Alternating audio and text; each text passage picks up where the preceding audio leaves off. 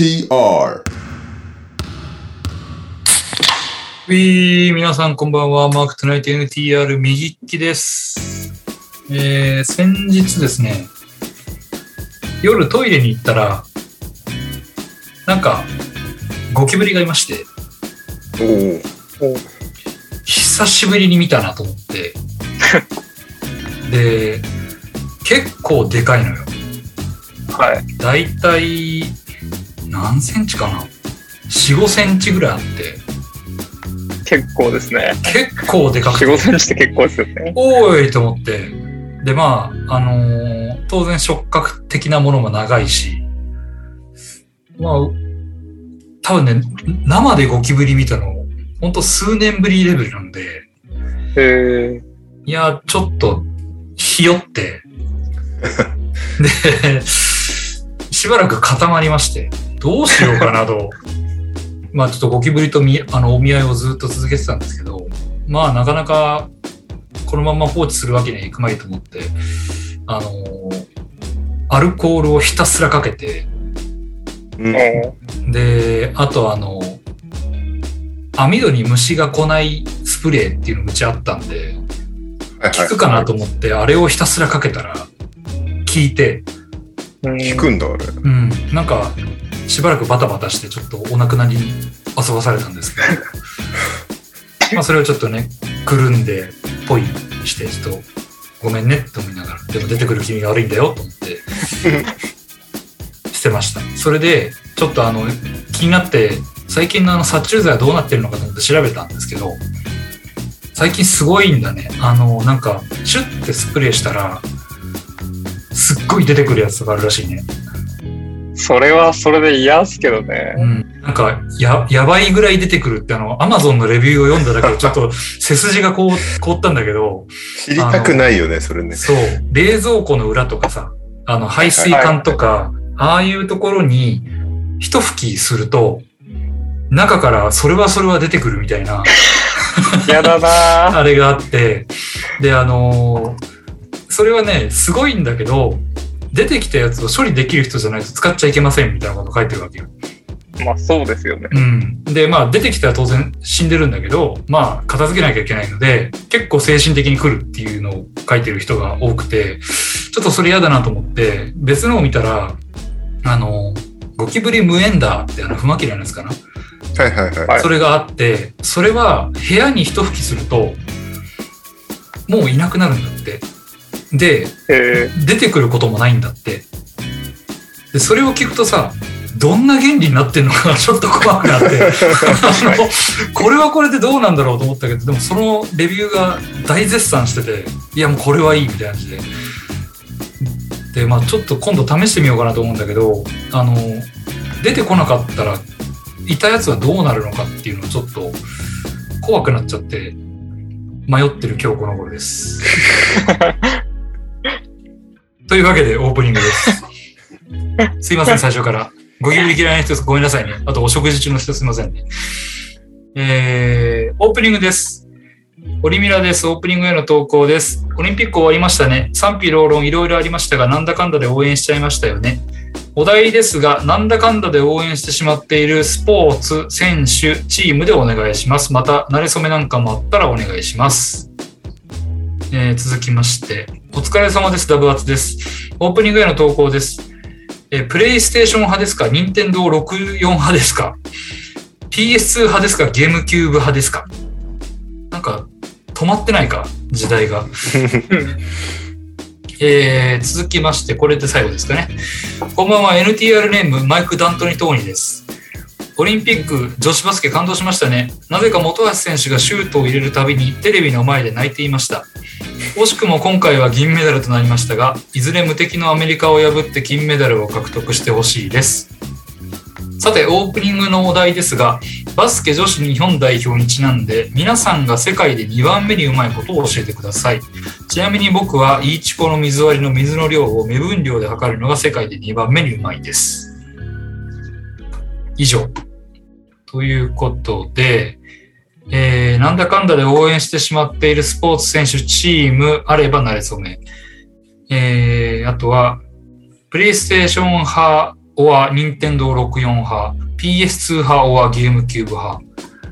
えーで、えー自分が世界で2番目にうまいこと。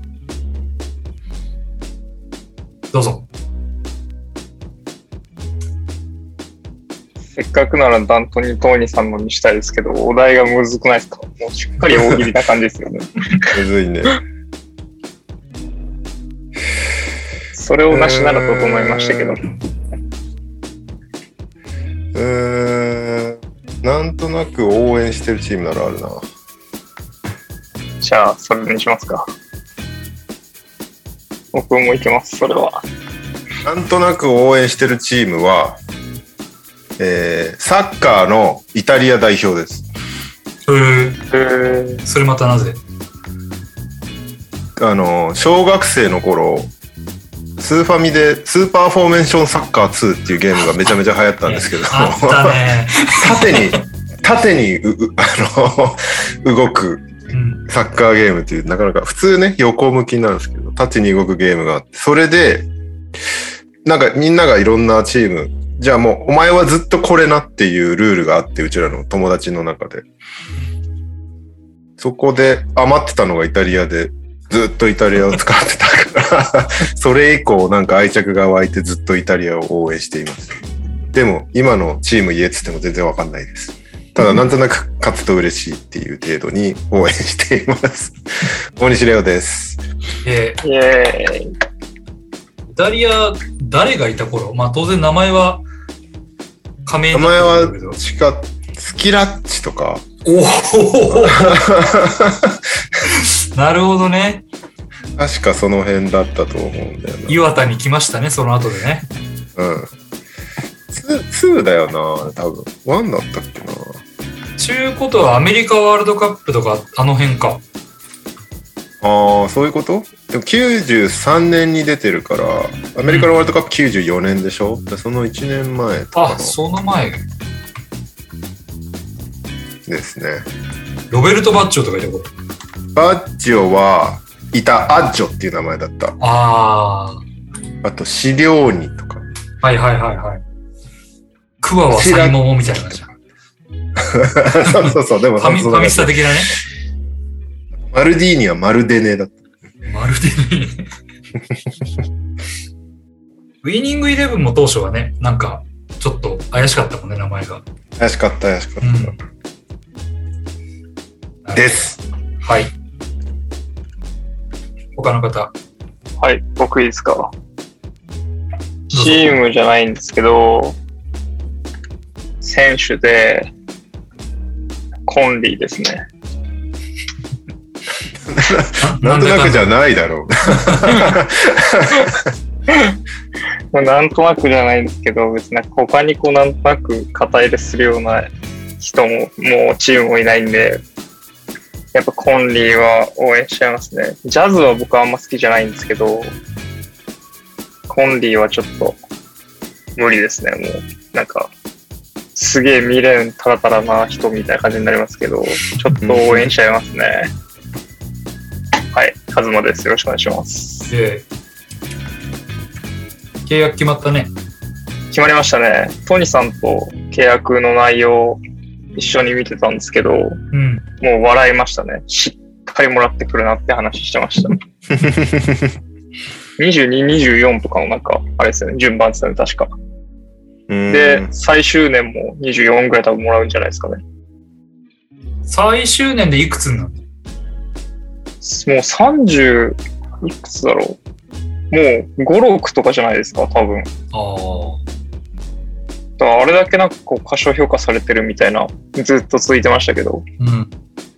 いつの間にかこう、しっかりお金をもらう人になりましたね。まあ、オルさんも出たんで。まあね、ジャズ的には絶対守んなきゃいけない契約だっただろうしね。うんそうですね。フェイバースも出してましたからね。はい。では、最後。うん僕は、あの、オラディポ考えてたんですけど、カズマとバスケで被っちゃったんで、あの、もう一人、なんだかんだ僕を応援してる選手が他の競技でいるんですけど、はい。白鵬ですね。へえ。白鵬は昔から、まあ同い年なんで、ずっと応援というか、ああ、すごいなって思って見てて、で、なんか割と最近こう、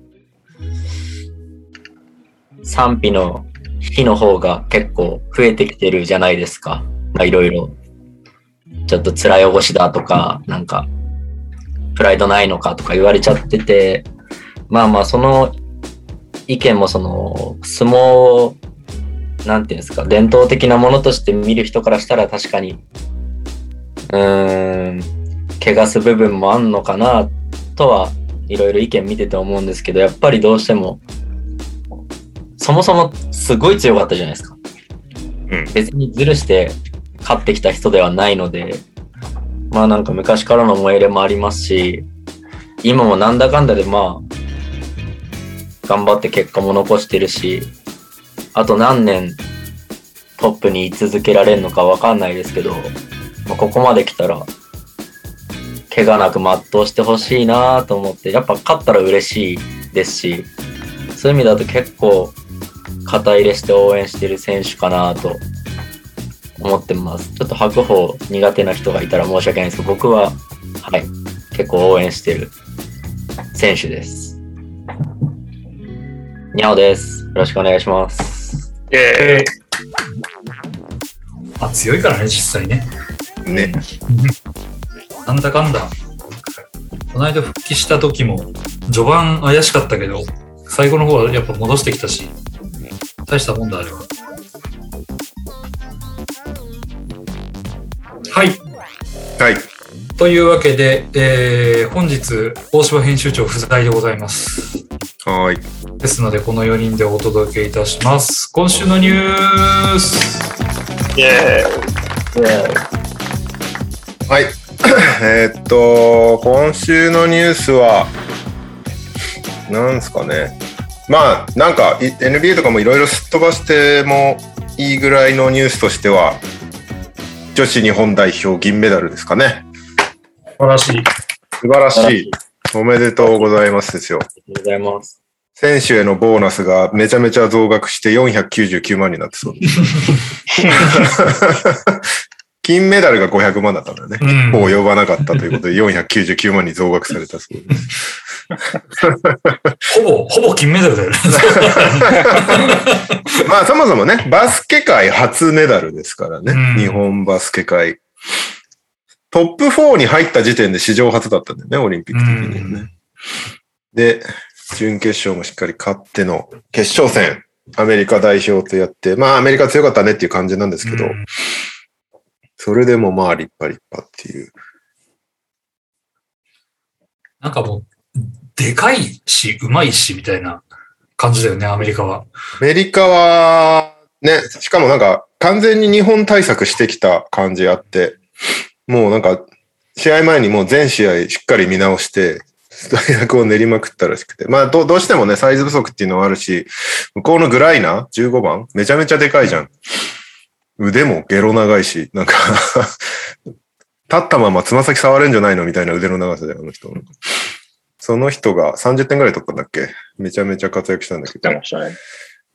まあそこがね、止められる国なんて多分他にもいないとは思うんだけど、それでも、こう、日本の良さっていうのを最後までやり続けたのはかっこよかったなって感じしますけどね。すごかった、なんか、海外のツイッターとか見ててもみんな女子代表、日本のこと超褒めてたし、みんななんか、ホーバス監督ありがとうみたいな ツイートがめちゃめちゃ溢れてたんで、なんか、ああいうあバスケカーライルがあるんだなに似てると評判の。確かに。ホーバスさんもね、経歴面白いからね。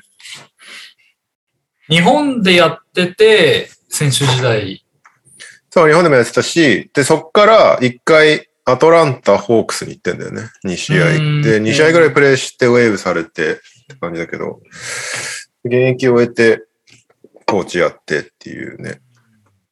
エネオスかなんかやってたんだよなうん、コーチ確か。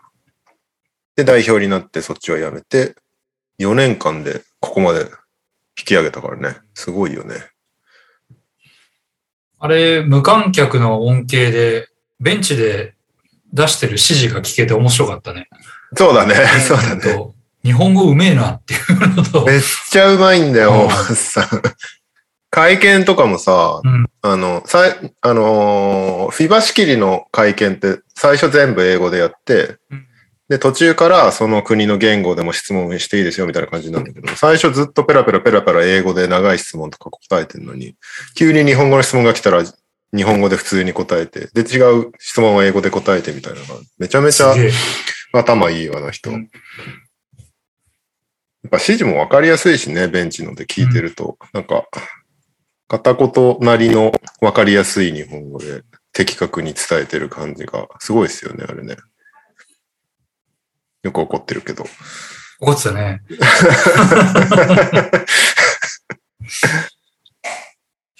めちゃめちゃ厳しいみたいね、でもね。うん。あの、練習とかも。なんか、会見で、楽しいのは勝った時っつって。だから練習が楽しい必要なんてないっつって。意味がわからないって言ってた。怖いと思って まあでも確かにあれだけの完成度は相当練習しないと無理だろうなっていうのはあるからね。そうだね。うん。ディフェンスもすごかったし、オフェンスももうちゃんと統率されてるし、うん。ベンチメンバーが出てきててもしっかりできるからさ、そうだうね。ん。なんかスタメンだけとかでは全然なく、やっぱりチームに全部浸透してるんだなっていうのが。バランスが良かったよね、すごい。うん。で、役割がはっきりしてるのもやっぱ見てて面白いし。あとこんな過密日程であんな40分間走り倒せるってすごいね。それ結構、対戦相手みんな言うんだよね。うん日本はマジでやんの辛いんだわ、みたいな。40分間止まんないのよ、あの子たち、みたいなコメントみんなするんだよね。どの対戦相手も。何あれ思うよみたいな感じで。なんか、あの、体力だけで見たら本当あの、高校生の強豪校のバスケみたいなことやってるじゃん。うん。もう40分間フルコートプレスそうそうそうそう。それを毎試合みたいな感じでさ。すごいよね。だって一日おきに試合やってんでしょ？うん。いやー、すごいよ、あれは。しかも、高田選手なんか、フル出場とかして、次も出てるみたいな感じだから。相当疲れ溜まってるだろうに。うん。あれだけ足が残るってすごいな、相当やってんだろうなっていうのがあったけど。うんと、恐ろしいですよね。えー、同一件、決勝も最後追い上げましたもんね。そうそうそうそう。最後ね、なんか点差開いちゃってどうなるかなと思ったけど、結構本当最後、最後の最後の最後まで、プレイし続けたのが気持ちよかったですね、見ててね。なおさら応援しててよかったなっていう気持ちにもなるし。だってべ、途中もね、ベルギー戦だっけ？劇的な勝利になったの。あれも途中ちょっと離されて、ああ、ダメかなっていう時あったけど、そこからまた追い上げて、最後あのシュートだもんな。すごいよね、あれも。あの試合は本当、あの試合は家で見てたんだけど、うん。もう叫んでたもんね。家久しぶりだった。なんか家でバスケを見ながら叫ぶって。長年この感覚味わってなかったって思ったわ。ブルーズ弱えんだなって思った。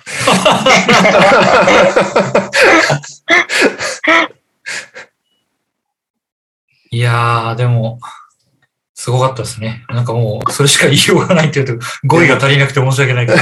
いやでも完全にオリンピックバスケの主役になったよね。女子日本代表が。この感じをぜひ今後も継続してくれるといいけど、そこはもう協会が死ぬ気で頑張んないとダメだよね。あれ、代表引退とかっているんだっけ今回で。基本みんな継続するんだっけどうなんだろうあんまりそんな表感じの明してそうな人はいなかった気しますけどね。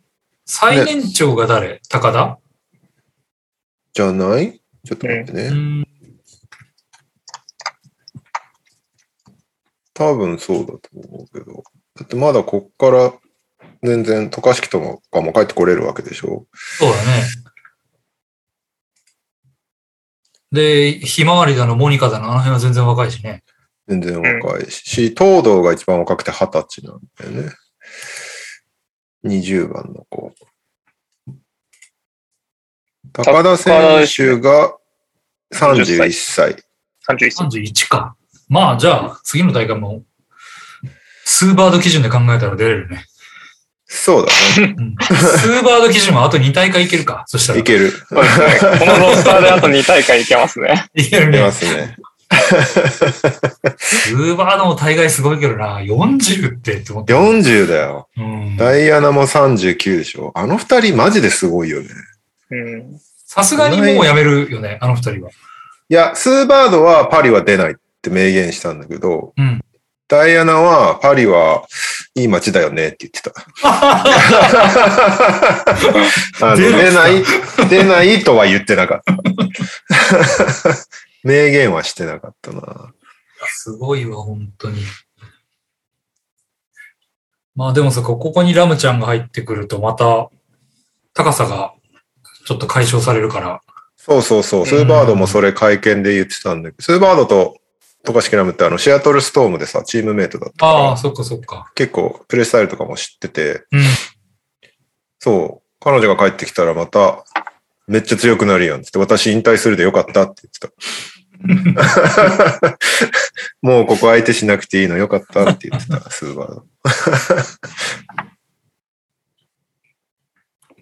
いや、でも、女子はいいですね、今。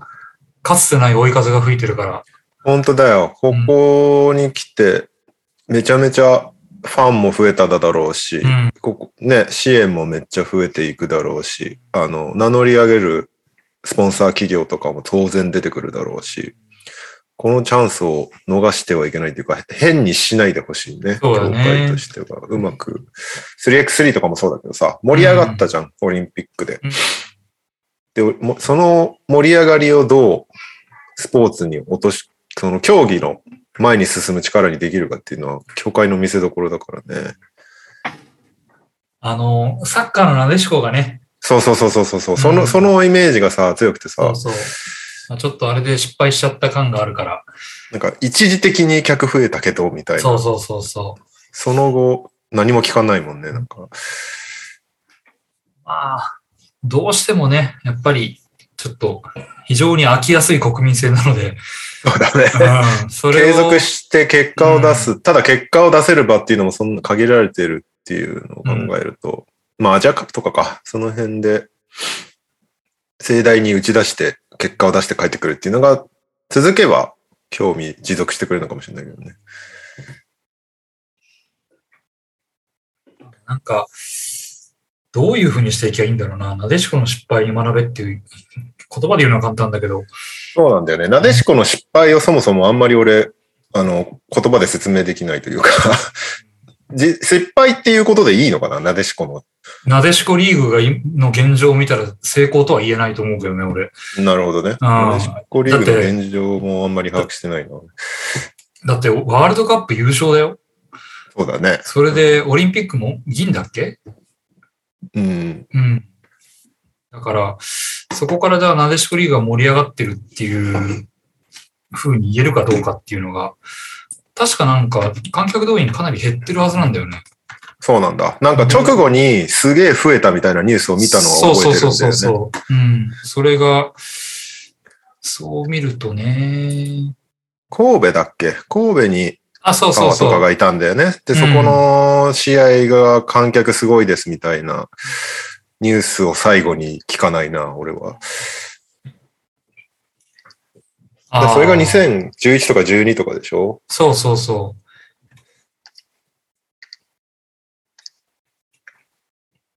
なでしこ、そうだね。ワールドカップ2011で優勝で、ロンドンオリンピックで、なでしこ銀メダルだな。で、その辺の観客動員がすごい、あの、もともと平均観客動員数が、えー1試合あたり、あ、違うか、えっと、90試合で平均、2010年が90試合で平均912人だったの。うん。1000人切ってるんだよね。うんうんうんで、2011年シーズンのワールドカップ中断前だと788人減少。うん。うん。で、ただ、えーワールドカップで優勝した後は、えー12試合で平均6995人。すごい。あの、もう、5倍以上の観客がスタジアムに来たと。で、特にあの、スター選手がいっぱいいたアイナック神戸が一番人気だったっていううんことでで、その次に立て続けにロンドンオリンピックがあって、しかもそこで銀メダル取ったから、うん。あの、さらに人気は、あの、上昇して、まあ、ただ、あの、ワールドカップ直後の数字に観客動員は及ばなかったけど、観客数が着実に4桁でずっと推移したと。はいはい。底上げされたっていう。そうそう。ただ、その後、えー、ロンドン五輪後、なでしこリーグに徐々に失速の兆しが見え始めて、うん。えー、ワールドカップもあったけど優勝できなかったし、えー、スター選手が海外でプレーしたっていうこともあって、どんどん、えー観客が減っていき、2014年シーズンで1600人弱にまで減少。その後もずっと右肩下がりっていうなるほどね。ことらしい。ので、まあ、当初よりは増えはしたけどっていうことなのかな。はいはい。うん。まあ、い一山はあったっていうことねそうだね。き今年から新リーグができんだね。WE リーグ発足って書いてあるな。WE リーグ WE リーグ、WE リーグ、ウィメンインパワーメントリーグだって。えうん。ーああ、えーっと、うん、そうだね。今、平均はまた3桁に行ってますね。なるほどねう。ん、2020年で、まあコロナもあってガタ落ち。まあまあ、そこはね、避けようがないよな。まあ、だから、当然ね、お客さんに来てもらうっていうのが一番の成功の指標になるんだろうけど、まあ今コロナでね、うんなかなかそれ難しいっていうのもあるけど、今日なんか発表されてたよね。実況つけて放送すやっるてましたね。W あ無料、うん、無料ですけどね。そうか、無料なのかと思ったけど、いや、なんか W ずっと無料だったじゃん。だからそこねどうすんのかなと思ってたんだよね。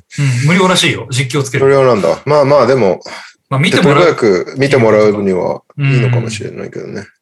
チケットも安いスポしね。ゾーン、スポゾーンで合ってるんですかね。スポゾーン。スポゾーンでって書いてありますよ。うーん。まあ、これを機に見てないって人もぜひ、俺もそんなに熱心に見てたわけじゃないからな。なんか結構、あれでした。なんか別に僕の周りの人の話をしてもあれですけど、あの、ストーリー、インスタのストーリーとかも、全然バスケ興味ない人とかも、みんな見てて、こう、それ上げてましたし、ほんとほんと。そうそうそうそうそう。結構こうやっぱ、影響力ってやっぱオリンピックすごいんだなって思いましたね。思った。俺何で一番思ったかっていうと、決勝の日、あの、前から決まってた家族旅行があって、車運転してたのよ。だから前半、携帯の音声で聞いてたのね。うん五輪 JP を車で音声だけ流すみたいなの聞きながらやってたんだけど、途中からなんか山道が県外になるってことが分かって、ダメだこれはっつって、引き返して道の駅のパーキング、あの、駐車場に止まってもう見るねっていうことにして、うん。その、見ることにしてたんだけど、これパッと道の駅の入り口を見たらテレビがあって、バスケの試合やってたの。女子の試合。えー、で、降りて、あの、そこずっと一人でこうやって 野菜を片手に見てたんだけど、な 道の駅の、なんかすごいど田舎の道の駅の入り口のテレビで女子バスケやってるっていう、なんかこう、えー 一番、その、オリンピックの凄さを実感したのがそれだったな。いやー確実に風は来てるけどね。そういうのを聞してますよね。めちゃめちゃ見られたよね、だからね。すごい。で、メダル取ったってこともでかいし、で新聞も当然載るし、なんかね、親戚とかからスリーポイントってなんだっていう質問来たりとかしたもん。なんかルールについての問い合わせめっちゃ来ましたもん。あの、完全に持論というか個人的な意見なんですけど、うん。女子スポーツがどうして、あの、一時の盛り上がりを見せても流行らないのかっていうのをちょっと考えて、おうおう自分なりの考えがあって、まあ間違ってるのも、あの指摘も十分全然あって当然だと思うんだけどさ、もうなんか結論から言ってしまうと多分迫力がないっていうことに一つ、あの、尽き、尽きちゃうのかなっていう。うん。という、というのも、やっぱり男子に比べてどうしても身体能力に劣っちゃうから、あ比較しちゃうからね。そうそう。で、素人目に見てもさ、やっぱり男子で、あの、バスケ知らなくても、男子であれだけバカスカダンクしたり、あの、めっちゃ飛んだりみたいなのがあると、うわあ、すげえっていうのが、本当にルールわかんなくてもわかる凄さっていうのがあるけど、女子の場合はやっぱ、あのそこがないじゃない、どうしても。うん。で、あの派手なダンクをするわけでもないし、で、サッカーにしても、あの、特にオリンピックのあの、ブラジル、スペインの決勝かな？見てたけど、オリンピック選手たちのレベルでもこんななのかってすげえなっていうのがやっぱあってさ、なんでそんなシュートを打てんのっていうところだったり、あと、まあ、すごい激しい攻防があったりみたいなところで、素人目に見ても、まあ楽しいっていうのがあるんだけど、女子はどうしてもちょっとそこで、あの、見劣りしてしまうかなっていうのが確かに。ある。クロート、クロート受けはするんだけどね。そうそうそう女子女子スポーツって。そう。で、あの、ただまあ言いたいのは、それは、今まさにリオが言ったように、その、迫力がないっていうことと、面白くないっていうのは別に同義ではなくて、うんうん。女子の方が見ててむしろ面白いわけよ。やってるものからすると。ウィンターカップとかかもそうだもんね。そうそうそう。で、だん、あの、特にバスケなんか自分がやってきたからこそっていうのあるんだろうけど、ものすごい緻密にセット組むし、あの、ちゃんとそれぞれが練習で守ってきた、あ練習で誓ってきたものをさ、あの、それぞれがしっかり遂行するし、でそれはサッカーも同じだと思うんだけど、だそういう戦術面とか、そういうことで考えると、もう圧倒的に女子の方が見てて面白いないし、アマチュアでやってる人には女子の方が近いから、あの、非常に勉強になるっていうのもあるんだうよね。ん。ただ、じゃあまあそれをその飽きやすい国民、そういう特にバスケそんなに興味ないです、ルールもわかんないですみたいな人に定着してもらうっていうのはどうししたらいいのかっていうのが多分今後の課題で、なんかまあ割と批判されがちなんだけど、やっぱりそれを引き止めてきたのって結局ルックスだったりするわけじゃない。選手のルックス。だからその、可愛い子がいるとか、まあ、あの、可愛すぎるなんとか選手みたいな感じっていうのが、まあ、最終的には引きつけてきた、その客をつなぎ止めてきたっていうのは、まあ、一面では間違いではないと思うから、まあそこはね、いろんな意見があるとは思うけど、そういう状況からどうやって脱することができるか、うん。うん、な、なのかなという感じはする。あんな今まで地味だったビーチバレーが、浅尾宮が出てきてあれだけ盛り上がったっていうのもそうだしさ、はいはいはい。むしろビーチバレーなんか全然結果出せなかったのに、浅尾宮なんかは。でもそれでもあんだけ人気があったっていうのは可愛かったからっていうことだし、だから、そこは、まあ、どうなんだろうなっていう、今後その、まあ、ルックス至上主義っていうのがいいとは決して思わないけど、まあ、それが人気を下支えする一面も当然まだこの国にはあるから、そうじゃないものを何か作っていかないと、多分なでしこの二の舞になっちゃうかなっていう気はするね。そうね。W の何が面白くて何を見るべきなのかみたいなのが明確に打ち出されると分かりやすいんだけど、うん国際大会は分かりやすいのは、メダルだったりとか、そうね。成績が出るっていうことだから、そうね。で、国として戦ってますっていう分かりやすい構図があるからね。単 W リーグ、だと、このチームは何なの？みたいな。このチームの 歴史は何なの？どこの会社なの？みたいな、ややこしい情報がいっぱい入ってくるからね。オリンピックやったら結局盛り上がったっていうのもそこで、よく知らない競技でもそれ、それこそスケボーなんか申し訳ないけど、ルールよくわからなかったじゃん、なんか。うん。めっちゃ面白かったからね、でもね。解説の人が、やべえ、やべえ、な、あちーって言ってて、あそうなんだと思って聞いたけど、そうやって金とか取るとやっぱすげえなって思うけど、それはやっぱ、ね、こ国と国との勝負っていうところがあったから見られるっていうことなんだ、であって、そうね。それを、あの、取り外したプロリーグで、果たしてどこまでお客さんの興味を引けるかっていうのは、うん、だからそれをルックスとかではなくて、しかもその男子みたいなあれではなくて、だから女子だからできることっていうのをね、なんか考えていかなきゃいけないんだろうけど。そうだね。せっかく実況無料で入るなら、セジリさんみたいな人入れればいいんじゃないかな。やべっすね、今のクロスオーバー。いや、今のスクリームやべっす ゴン攻めっすね、とか。そういう面白いうん実況解説のペアリングで売り出すっていうのもあり、まあ、競技と全く関係ないけど、まあでも、注目をしてもらうっていう意味ではありなのかもしれないけどね。なんか変、変にね、またね、その芸能人頼りみたいになっちゃうと、そうそうそう。全くもって意味ないと思うから。うんまあでもな、バレーボールはそれでうまくやっていくかな。どう、などう、どうすればいいんだろうな。まあね。まあだからあの手この手で何かいろいろ考えてはいるけど、とりあえずまだその女子のスポーツで何か確実な成功策っていうのが見出せてないっていうのが現状だと思うので、そうね。うんまあ今バレーボールって言ったけど、バレーボールも結局代表の大会とかじゃないと盛り上がってないもんな。そうそうそう。うん。リーグが盛り上がってるわけじゃないもんね。うんなるほどね。課題は多いですけど。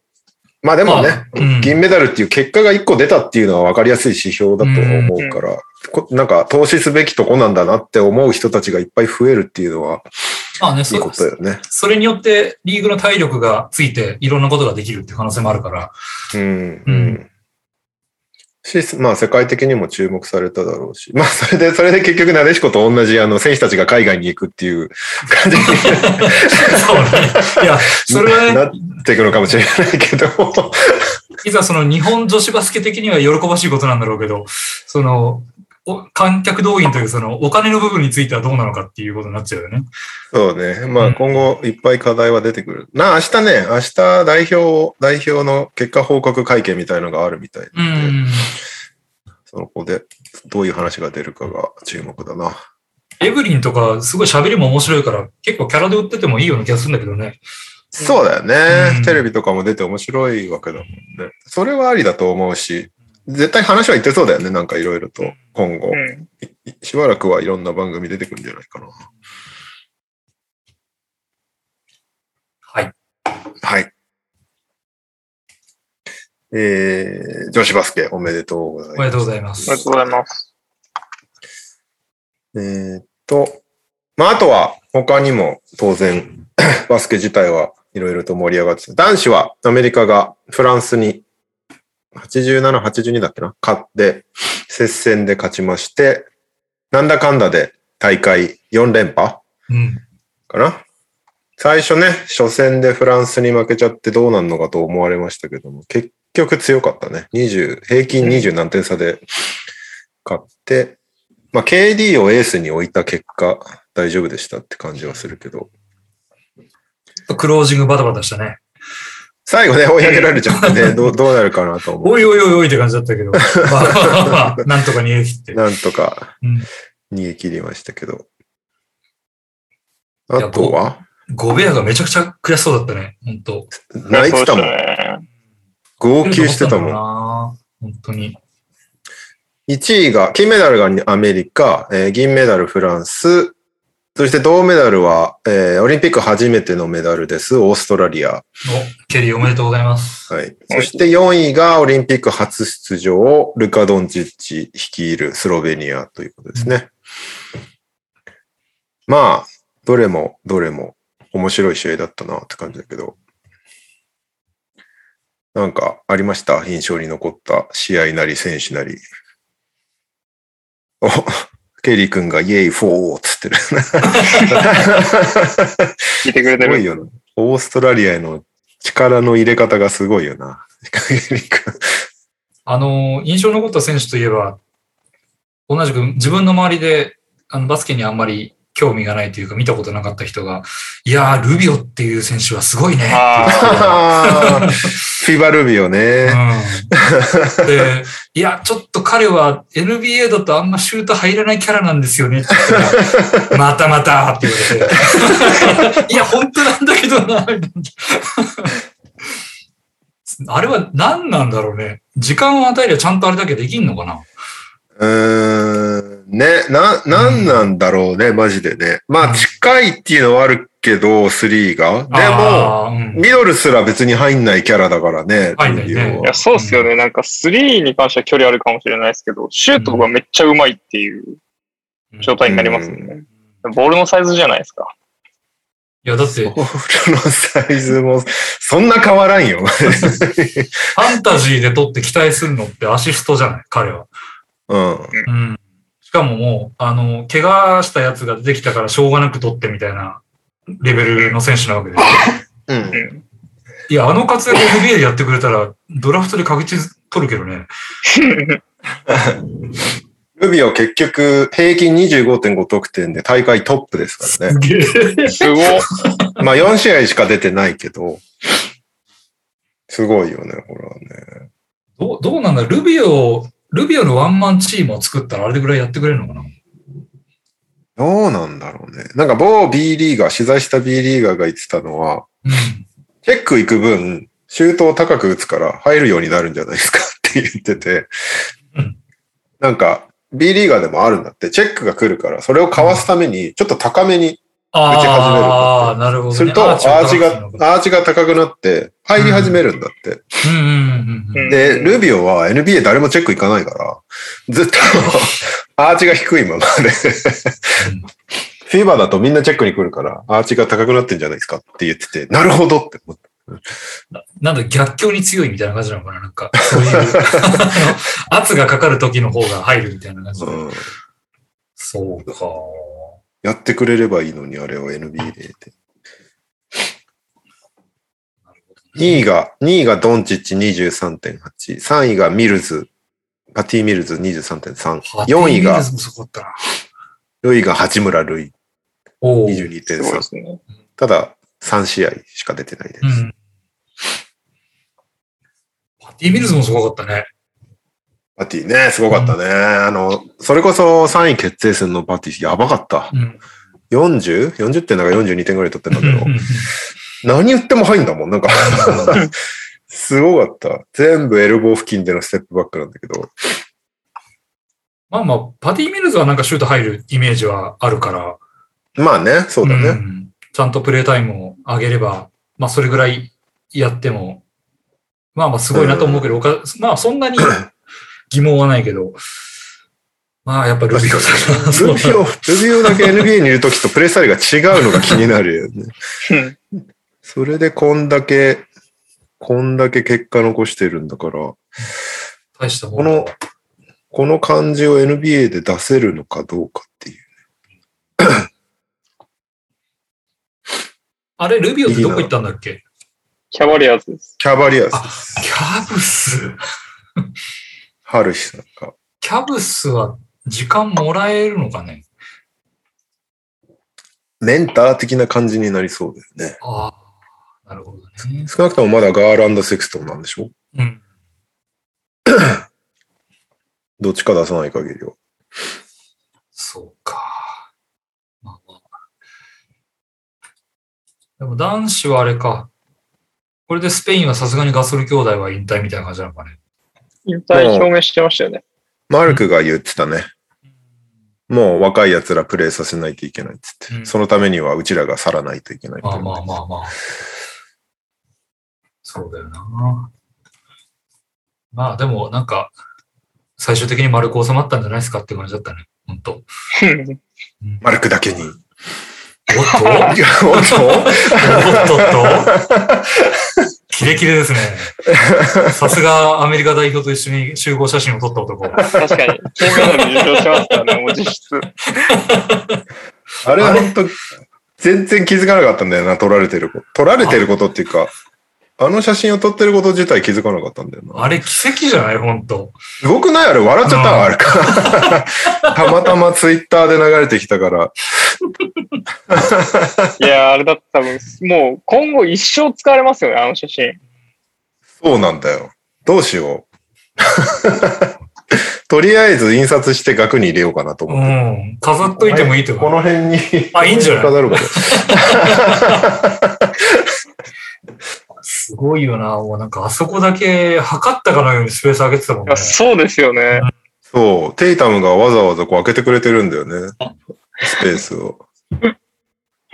あ、そう。それであの、レオが Facebook に上げてたじゃん、あれを。うん。あれに対して、まあ、いろんな人が、その、レオの友達が反応してる、あの、リプライを見てて、いや、すごいね、って、うわ、めっちゃ笑った、みたいな、そういうのがいろいろある中で、某、あの、ペリカンズファンの奥さんのボストンファンだけは、テイタムの隣って書いてて。この人ぶれないなと思って。さすがです。本当にさすがだわ、本当もう。ちょっと見てあれじゃるとこ全ないですか、あ然違うね。の、マブダチのドラえもんとかなんか気遣ってくれたみたいな感じじゃないですか？あそこに友達いるからよ。後ろにレオいるからあげようぜ。カメラマンもなんか言ってくれよどいたんだけどね。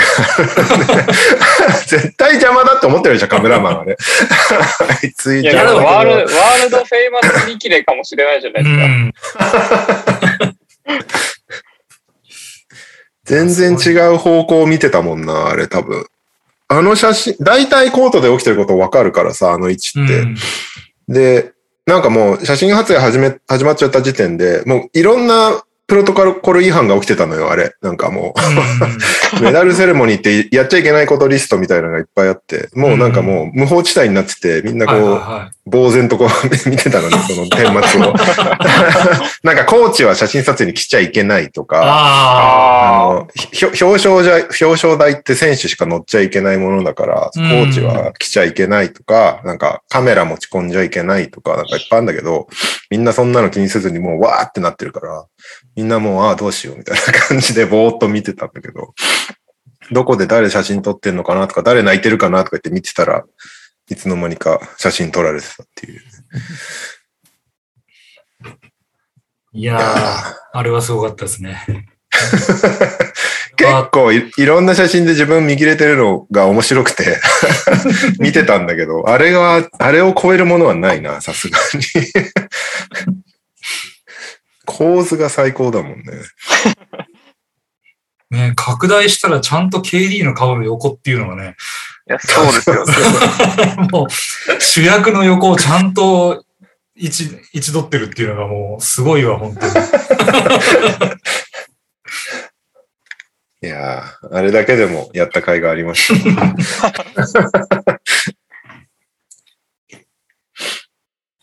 はい、では、オリンピックはそんな感じですか？そんな感じですかね。他にいないですか？気になった。俺、マイク・トービーがめっちゃ好きになった。スロベニアのセンタおーー、10番。今ど、今どんな感じなんだっけ、彼は？今ね、スペインの、どこだっけな？バレンシアだかバスコニアだか、どっかでプレイしてて、2年契約結んじゃったばっかりだから、あ来れないんだよね。まだ NBA と契約した。あ。あ、バレンシアバスケットですね。バレンシアか。うん。あ、NBA も経験あるんだ。そう、あるあるある。おー、ホーネッツ。でも全然なんか、鳴かず飛ばずみたいな感じだっうーん、そうだね。10日間契約何回かやってもらって、そのままカットみたいな感じか。た。うん。うーん。めっちゃいい選手だったけどね。ピックアンドロールもするし、ポップもするし、リバウンドめっちゃするし。今大会のリバウンド王ですね。10.5。おー。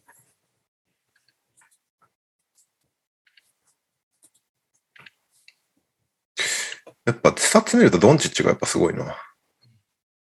得点ランキング2位、リバウンドランキング2位、アシストランキング1位。すごいやってるね。うんファールされた回数も1位。すげえな。ターンオーバーも2位っていうね。すげえ。そんだけボール持ってるのに。まあまあ、全部た。たいや、ターンオーバー多い方ね。多い方。ああ、多い方か。ああ、そういうことか。ですかね。はい。まあまあ、楽しかったですよ。なんか逆に、自分だけ会場にいて申し訳ない気持ちが結構あったけど、みんな見れないのになっていう。土井健さん、具体的にどんなお仕事されてたんですか、レオさん。僕は、えーっと、なん、なんかで説明したような気もするけど、ダイナかなバスケットボールの試合って、その、しと当然試合をやることが一番最重要なんですけど、演出がいっぱい加わってるじゃん。照明だったりとか、はいはいはい。はい。音響だったりとか、あと、大きい会社だと大型スクリーンがあったりとか、なので、そこに何を、どのタイミングで何を出すとか、えっと、どのタイミングで音を出すとか照明を入れるとか、そういうのが、細かい急が、指示が常にあるんですよ、試合中も、あと、試合開始前。お客、要はお客さんがゲートに、会場に入る段階から、試合が終わるまで、ひっきりなしに何かしら起こってるのね。で、そういうのを大体演出チームがあって、試合を運営していくんですけど、オリンピックの場合、そのトップの人が外国人なんですよ。は IOC が連れてくる演出、演出家じゃないのよ。舞台監督みたいな人がいて、その人が全部、こう、なんつうの、Q シートみたいの作ったりとか、ここで何出します、ここで何、次何しますみたいなの全部リスト作ってきて、時間区切ってね。で、それの指示が全部英語で飛ぶのよ、インカムで。はいはい。で、スタッフは全員日本人だから、うん。それを俺が聞きながら全部日本語に訳して指示を出していくっていう。で、スタッフ側から何か質問があったときは、それを英語で聞いて答えるみたいな。ああ、なるほどね。裏方さんの通訳みたいな感じ？そうそうそう。もう完全裏方さんの通訳。試合運営の通訳みたいな感じ。なんで、だこういう国際大会じゃないと存在しない仕事だね、多分。そ国内、れは、はい何 ?NBA ジャパンで行ったの？うん、全然、あの、友達の、まあ、友達そうなんだ。友達が、えっと、友達の友達が、うんその、そういう仕事をやってる人、試合運営をやってる人で、うんうん友達っていうかもうい犬川の子なんだけど、最近来てないけど。うん。うん。で、彼が、あの、紹介してくれて、うん。そういう通訳探してるみたいな感じで。あ、じゃあ全然やりますやりますって。ただ、そういう試合運営やったことないんですけどね、みたいな感じで。で、何回か、だから代表戦を横で見させてもらって、うん。こういうことやってるんですっていうのを見せてもらって、っていう感じだね。へえ。だ昔、昔舞台やっててよかったっていう気持ちはすごいある。うん。そういう専門用語とかさ、大体わかるからさ、うんまさかこんなところで生きるとは思わなかった。なるほどね。ケリーさん、友達の友達の友達としてデラベドを見たかったぜ。そうだよね。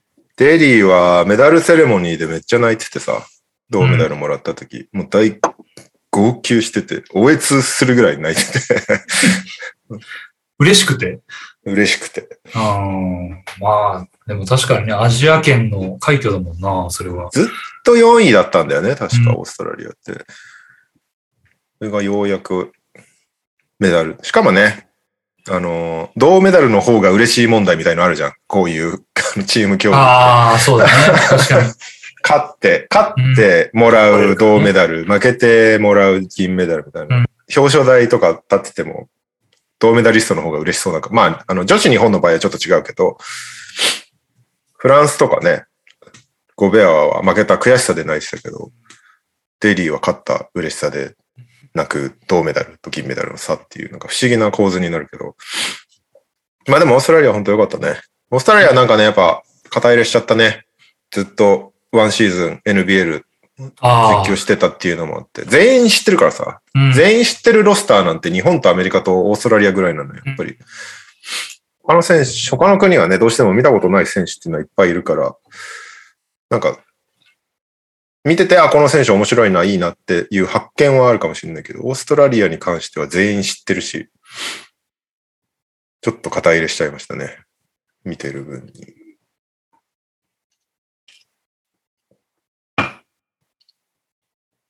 はい、そんなとこですかね。こんな感じですかね、オリンピック。はい。なんだかんだで楽しかったです。うんあと一個付け加えると、Q、ロボットの Q がマジで毎回大人気でした。出てくるたびに大人気でした。シュート打つやつだっけ？そうそうそうそう。はいはい。あの、ハーフ、ファール、ファールショット、スリーポイント、ハーフコートショットを打つんだけど、途中からドリブルもするようになって、コート入れするときにお辞儀して、ボールをこうドリブルして、バウンスパスで、なんか誰かに渡してから入るみたいな風に変わってったんだけど、毎回みんな盛り上がるんだよね。そしてその海外来てるから来てる演出チームとかがもう、毎回大盛り上がりで。もう宮北 もう宮北だろうってぐらい見てんのに、すげえ大盛り上がりで、ちょっと面白かったですね。はい、えー、オリンピック終わりました。えーっと、FA 周りを先にやった方がいいのかな。ルカ、ルカ・ドンチッチが2億700万ドルの延長契約を結びましたということで、あの、オール NBA にもうすでに2回入ってるから、そのルーキー契約のマックス延長ができ、スーパーマックス延長ができるみたいな資格を持ってて、ドンチッチは。はい。あの、新たにフロントに加わったノビツキーさんとかと9番とか、みんなオリンピックが終わった途端、スロベニアにすっ飛んで交渉をしたらしいです。ということで無事、延長契約結びました。あとは、KD が4年1億9800万ドルで、ネッツとおそらく延長するだろうっていうニュースが出てましたね。あ、そうか。ジャスティス・ウ決ィンズロー。あ、KD まだな。まってないのか。そう。まだね、あの、しなんか多分契約が切れるタイミングがまだなんだよね、多分。うん。あ、でもこれ6日のニュースだから、もうそろそろしてるかもしれない。グリズリーズレジェンドのジャスティス・ウィンズローが、クリッパーズと2年契約。大丈夫ですか？思い出とかないですか？思い出、髪の毛が青かったなって感じですね。本当にウィズロー何にもないんですよね。なんか、ないでしょだ出てないもん。26試合しか出てないって。そうですよね。なんか、そんな出たんだって感じだけどね。ありがとうって感じですね。馴染ん、馴染んでくれてありがとうって感じですかね。グリズリーズニュース多いね。グレイソン・アレンがバックスにトレードされましたっていう。あサム・メリルと2巡目2あ、個。そうですね。僕はちょっと寂しいですけどね。グレイソン良くなってきてるところだったんで。途中から活躍してたもんね。スタメンで出たりとかもしてたし。なんか、来た選手がどんな人か知らないんで、で、なんか、ただただ寂しいっていう感じです。そうよね。そりゃそうだ。うーん、カワイ・レナード残留しそう、クリッパーズ。まあでも今シーズンはほぼ怪我で休みなんだろうな。ACL やっちゃってるもんね。レジー・ジャクソンがクリッパーズ残留しそう。イグダラがウォリアーズ復帰しますっていうね。最近は？マイアミにいたんだよね。ほとんど出てなかったけど。どうですか、カズマさん、イグダラについては？ユダラはそうですね。いい選手ですよね。ユダラは、僕、ユダラ好きですよ。あの、アイバーソンの相棒だったんで。ああ。ああ、WAI ね。はい、WAI。ただ、ウォリアーズミニマムばっかりで面白くないなって気にはなっちゃうんですけどね。うん。みんなミニマムでね。ウォリアーズで言うと今ドラえもんがツイッターでちょっと炎上してるらしいですけど、なんか、なんで？そうなの？なんかレイカーズファンに絡まれてなんか面白いことになってますよ。何？何？やっぱユダラの遺跡、ユダラの遺跡がやっぱこういうことを引き起こしてるんで、ああ。なんか別に大したこと言ってないんですけど、レイカーズファンに絡まれてますね。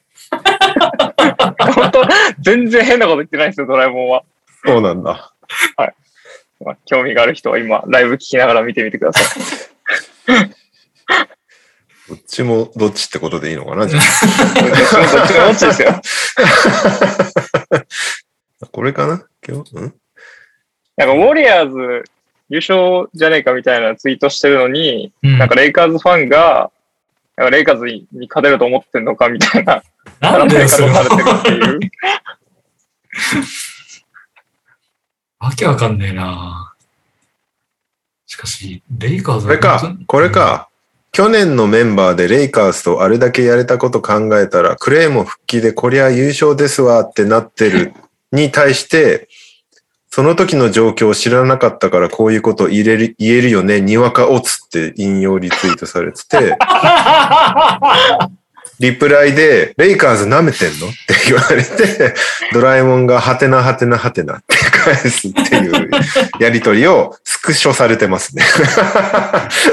やばいなまあ、その時の状況をこう、ちゃんと分かってないので言うにはくいけないですからね、これに関しても。なるほど。やっぱドラえもんともなると大変ですね、いろいろとね。そうですね。やっぱ有名人は違う。有名人は違いますね。はい。そんなウォリアーズ、ケリー・ウーブレジュニアがシャーロット・ホーネッツに行きますっていうね。あとは、どこまで ?3 日だっけ？先週の収録って。えーっと、ケムバーチとかはいいか。ジュリアス・ランドル残留ですね。4年1億1700万ドルニックス。ダニー・グリーン、フィラデルフィア・セブンティシクサーズ残留。おめでとう。あとは、ウィザーズのトレードが公式に発表されたって感じかな。5チーム間のトレードになっていたっていうの気づいたよね。難しいね。ディンウィディ頑張ってほしいな、個人的には。追敗だから、同じ。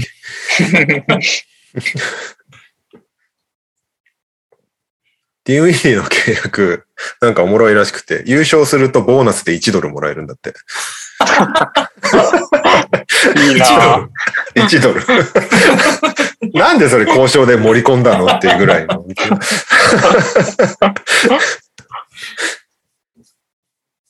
あとは、ラマーカ・ソルドリッチが復帰を考えてるっていうね。うん。なんか、ね、あその健康状態を加味した上で引退してるんだけど、その後なんか結構うつ気味になってたらしくて、オルドリッチって。うん。バスケから離れちゃったことで。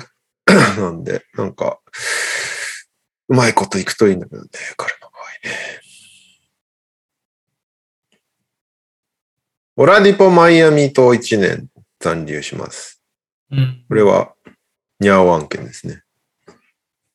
頑張ってください。お前、オープニングで応援してるとか言ってたのに。と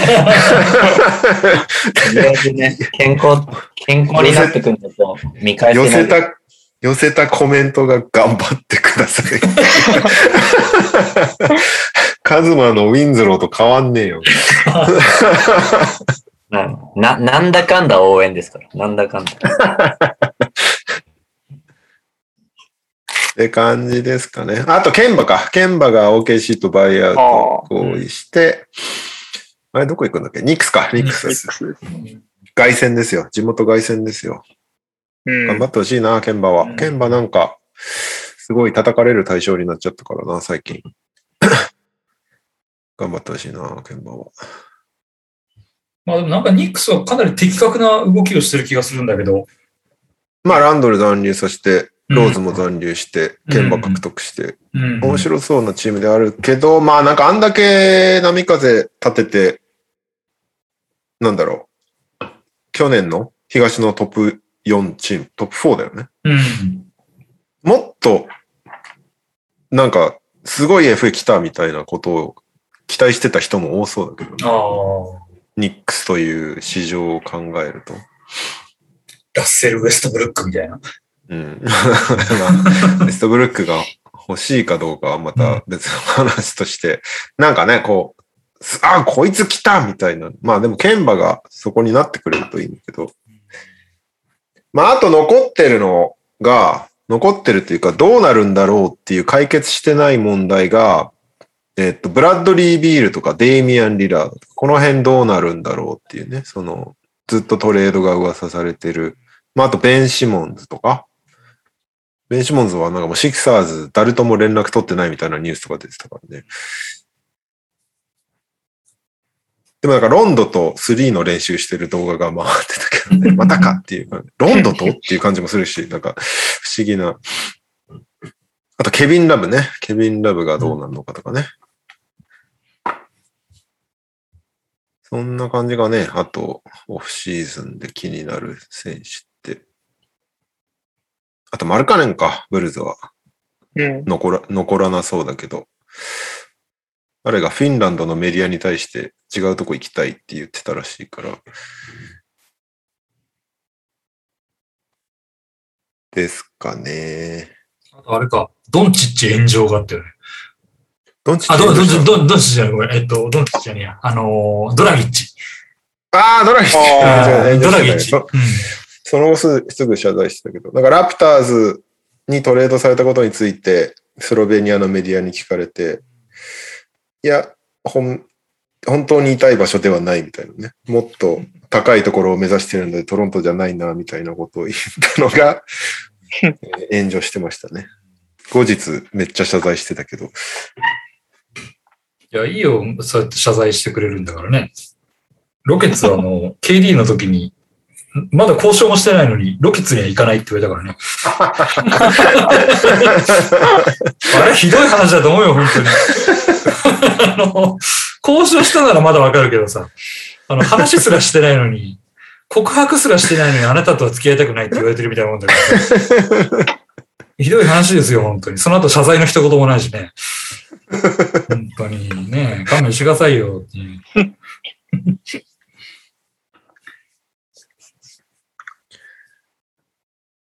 そんなとこかな？お他の大きいのは先週やったっていう認識でいいんだよね。俺ごめん、ちゃんと聞けてないんだけど。いいと思先います。週上からざっと去りました。うん。あ大丈夫だよね。BFIJ っていうサイトがあるんですけど、そこから。BFIJ 何も更新してなくない？あ、違いましたっけ ?BFIJ はドラフトの方か。?BFIJ はドラフトのことしか載ってない、多分。あれ、確か、リファレンスか、リアル GM かなんかで上から順番に追ってきました。じゃあ大丈夫か。デローザンとかやったよね。デローザン、やったっけ？デローザンって、やったんじゃないですかね。あ、それか、後かもしれないです、もしかすると。本当？デローザンいつでした？デローザンいつだった？土井健デローザンの話してないかと。本当？先週、聞いた？火曜日以降になってました ?3 日でしょ？あ、み、向こうの3日に出たニュースは拾ってない可能性翌があるのか日ですねじゃあ。。そうですね。そっか。じゃあ、ホワイトサイドジャズとかやってないのか？へえ、今知りました。みんながハテナってなったやつ？えーっと、マーキーフ・モリス・ヒート。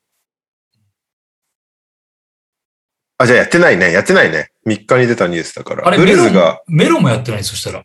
あ、やってないのか。カーメロン・アンソニー・レイカーズうん、37歳。ね。いや、大丈夫かな？なんか、レイカーズ、すごい高齢化した気がするけど。そうそうそうそうそう。うん井戸端会議でコー・レイカーズって言われてた。え、それレイカーズ舐めてないですか？やべえ、炎上しちゃうそうよ。だね。っと当時の、当時の状況を知らないで喋ってるからね、ね。怖いよ。で、で、デローザンはどうなんですか？デローザンがサイントレードでスパーズからブルズに来ましたっていう、うんなかなかの、なかなかの3年85 million っていう。でな、かなかだね。対価がすごいんだよな。サディアス・ヤング、アルファルカ・ミヌ、2巡目2つ。あれうん確か1巡目もあった気がするんだよな。結構出すのよ。うんデローザン俺すごいいい選手だと思うし、全然いいと思うんだけど、そこまでのブルズの作ってきたチームにはまんないんだよね。なんか、どう、どう計算しても。全然違うタイプのプレイヤーが急に来たみたいな感じだから。まあ確かに作ってるチームからすると、ミッドレンジガバガバに空いてるから打ち放題なんだけど、急に来たなっていう感じがして、急に方向性が見えなくなったんだけど、そこを覆す活躍を期待しています、僕は。基本的には北選手はみんな応援したい人なので、まあ、ポジティブに受け止取っちゃめます。ったもんはな、しょうがないよね。どうしようもないですよね、もう。いや、すごいかもしれない。うん。わかんない。なんかあの開幕したらスリーポイントバカスカ決めるかもしれない。デローザンが。う。うんん、きっとないだろうけど。レまあでもロンゾいらっしゃい、はいはいあ、そうそうそう。ちょうどその話聞きたかったです。ロンゾとか、カルーソとかね作ってるじゃないですか。撮ってます。ブルーズファン的にはどうなんですか？ブルーズの今後。ロンゾ、カルソは俺は大歓迎だね。うん。ロンゾだってめっちゃ球離れいいし、うんうん。で、プレイメイクできるでしょ？で、ここ数シーズンは3多分4割ぐらい入ってるでしょ？うんもう3打てない選手ではないと思うから、あの、ラビーンとブーチェビッチとめっちゃハマるんじゃないかな、ロンゾボールは。で、カルーソは普通にオンボールディフェンダーとしてめちゃめちゃいいから、よく全然その二人に関しては、おお、すごいすごいと思ってたんだけど、そこでデローザンが来て、急にミッドレンジの選手取って、どうしたみたいなところはあるんだけど、言うてもずっと平均20点取ってる選手だから、で、ね、クラッチにも強いだろうし、それをどう、どう今のそうじゃないく作ってたチームにはめてくるんだろうっていうのは、怖いけど楽しみではあるかなって感じだよね。なんかやっちまったなって感じではない、別に。楽しみではある。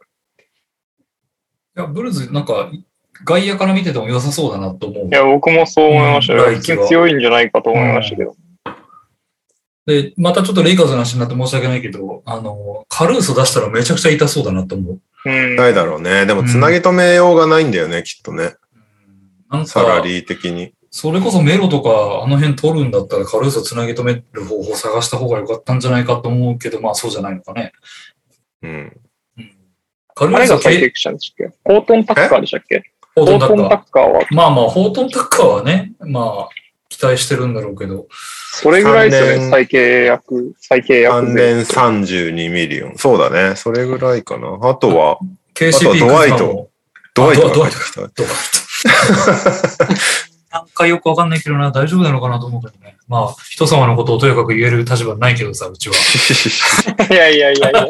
最未来明るいじゃないですかいや、めっちゃでも、うん、なんか KCP、クズマ、カルースが一気に抜けますって結構しんどい気がするけどね。しんどいだろううね。ん。いや今、デプスチャート、ラス、ウェイン・エリントン、レブロン・ジェームズ、アンソニー・デイビス、マルク・ガソルうん。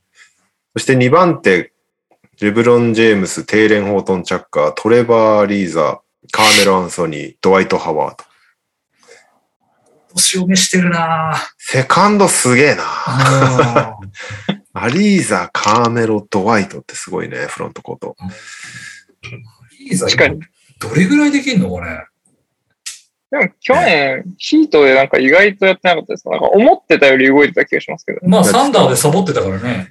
なんか1年棒に振った割には、うん。まだまだちゃんとやれる人だなって感じはしたけどね。どうなるんだろうね、本当に。レイカーズは謎だなまあ本当でもレブロンの引退とともにもう全部一気に帳消しにっていうか、やり直すっていう覚悟なんだろうね。本当。う。うんん。うん。まあでもレ、レブロンいるうちにね、いろいろやっとかない、まあやっとかないとが本当にこれなのかって感じもちょっとするけど、うんいや、わかんない。この超高齢化チームでめちゃくちゃハマる可能性ももちろんあるから、それは、あれなんだ、蓋開けてみないとわかんないけど、うんなんか外野として思うのはそれでいいのか、レイカーズっていうのはすごい感じたけどな。そううね。んまあまあ、でもその分ね、ブルーズいいチームになったな感があるからいいんだけど。いや、カルーソ取れたの結構大きいと思うけどな。いや、カルーソはいいでしょう。うん超楽しみだよ。ああいうディフェンス頑張る選手好きだし、馬場君が。目指してる選手らしいから。ああ。うーん。ハーデン・ラスで最後、レイカーズやった時にカルースが本当に鬱陶しかったから。そうそうそう。ん結構、プレイオフとか見ててもね、レイカーズの試合。うんカルーソが、ああ、あれ決めたか、みたいなのでやられるシーンとか多かったりして、相手チームからすると。あれが味方になるのは結構でかいと思う。うん、そうそうそうそうそうそう。嫌だな、相手にいて嫌だなって思う選手が味方になるとことほど頼もしいことはないですよね、やっぱりね。どうなんだろうね。でも、カーメロとレブロン、ようやくチームメイトっていうね。チームバナナボート。うん。ずっと、高校時代から仲いいんですけど、この二人。あれですよ。カーメロにレブロンは、時は来たって送ったらしいですよ。橋本真也だったっていうね、レブロン・ジェームズ。そこでふって笑ってるってやつ。そうそうカーメロがプッってこ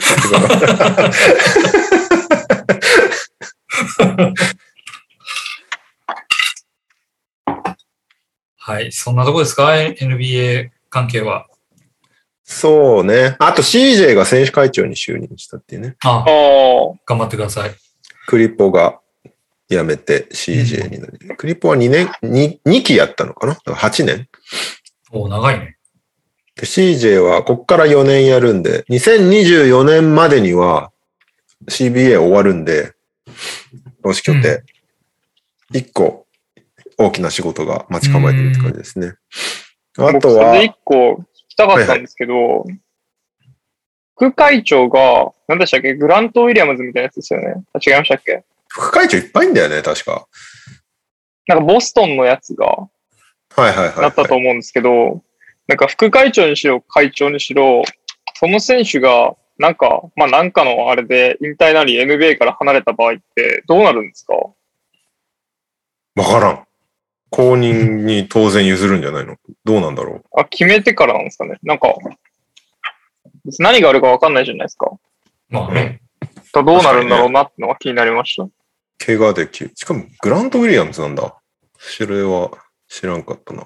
違いましたっけ？あグラント・ウィリアムズでルーキーの時にいきなり遅刻したやつじゃなかったっけ？本当ですか？違ったっけ？あの、ラバーボールにちょっと似てるやつです。勝手に思ってますけど、なんかラバーボールに似てるやついますよね。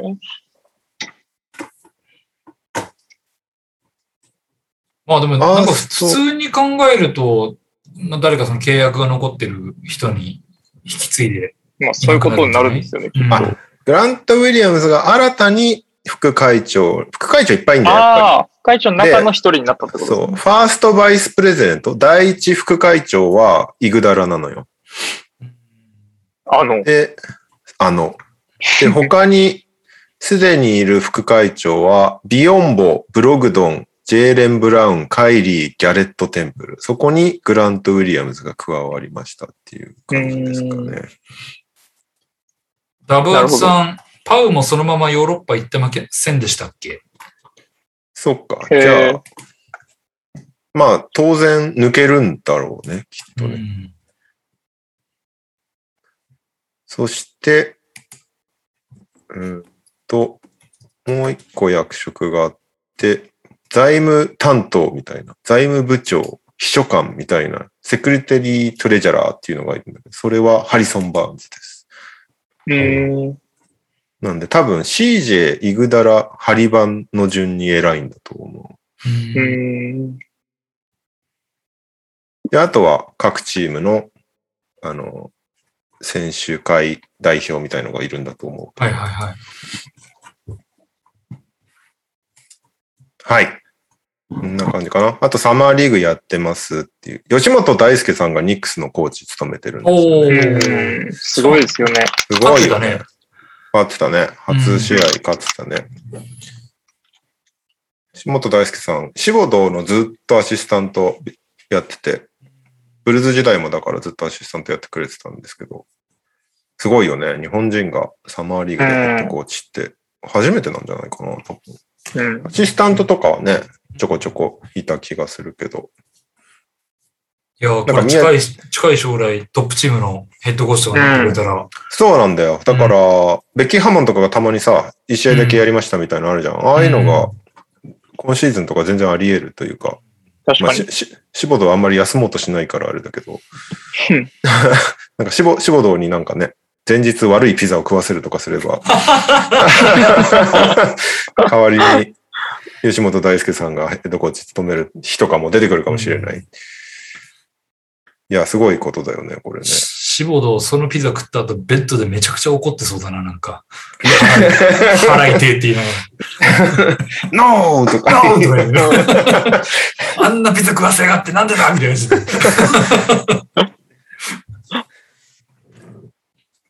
はい。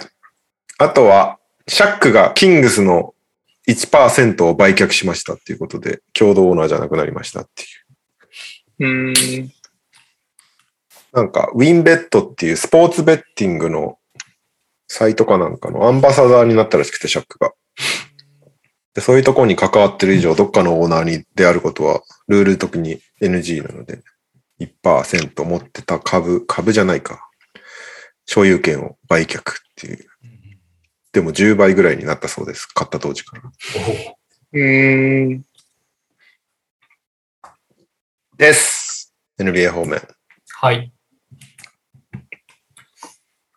では、えー、と、NBA 方面投稿がないんで国内行きますか？はい。国内は、言うてもでも、オリンピックばっかりだったんで、そんなにないし、B リーグは投稿に任せちゃうんですけど、なんかさ、ユニフォームのスポンサーがいっぱい発表になってて、エゴザルと B5 がやたらいろんなところと契約していて、うん。何があったんだろうっていう。B5 って日本の会社だよね。って知らないな。B5 ですか？株式会社フラスコ 100cc。そうだよな。どう考えても日本の会社だよね。そうねファイブってユニフォーム作ったりしてますよね、みんな。あの、クラブチームとかで。そうなんだ。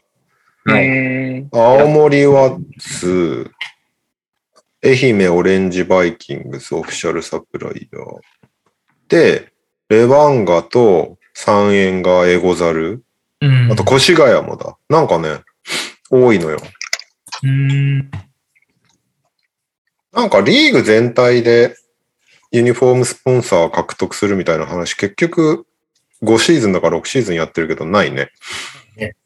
なんか最初あったんだよね、そういう動きが。どもしかしたらあるかもしれないから、みたいな。でも結局ないまま各チームが結ぶみたいな感じになってるね。どうなんだろえー、それに関連して投稿が来ております。う。おこんばんは、土井健です。今週の川崎のコーナーへの投稿です。唐突に発表されたよ、ユニデザイン。歴史を積み上げ、火を覆せ。火っていうのは賛否の火ですね。はい。えー、来季のユニフォームデザインが発表されました。今のところダサいとかうーんとか否定的な感想が多い模様です。これを着て勝っていけば、きっとかっこよく見えてくるはずなので頑張ってもらいましょう。川崎からは以上です。ということで、これ俺共有できるのかな？あ、で今、ちょっと待ってね。承どうぞ、どうぞ、どうぞ。はいえーと、これです。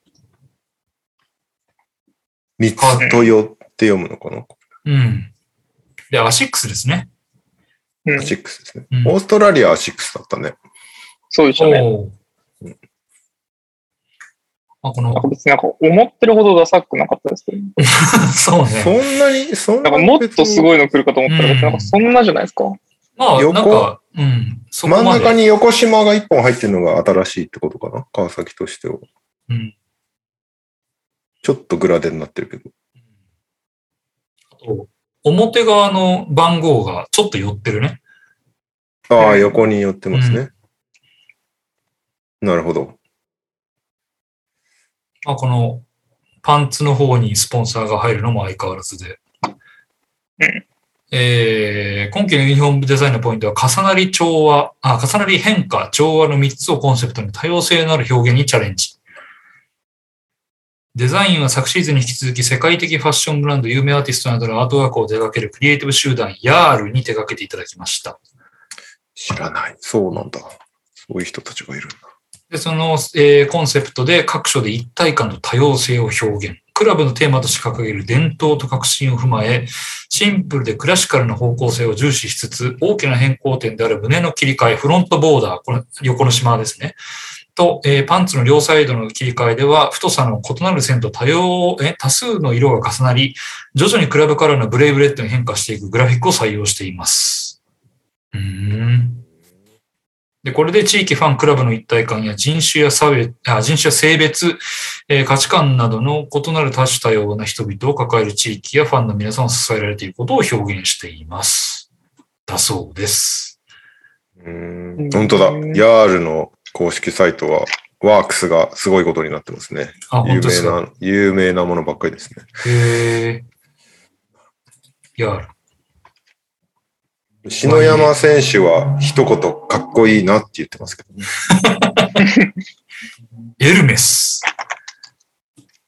へー。うわあなんか、すごいね。アートだね。うん。アキラって出てきたけどね。アキラうん外国の方に大人気のアキラ。なるほど。なるほど。まあ、なんか、土井健さん言うほどダサくないっすよっていう感じで。うんそんな高くないし、そんなにすげえ変わったなって感じもしない。元の元も子もないけど。いいんじゃないですか？ちゃんはいとブランドイメージを保ちつつ新しく知ってきたっていう意味では良かったんじゃないかな。そうね。なんか、いきなりチームカラーを変えましたとかじゃないから、全然いいわけでうすけど。んうんうん。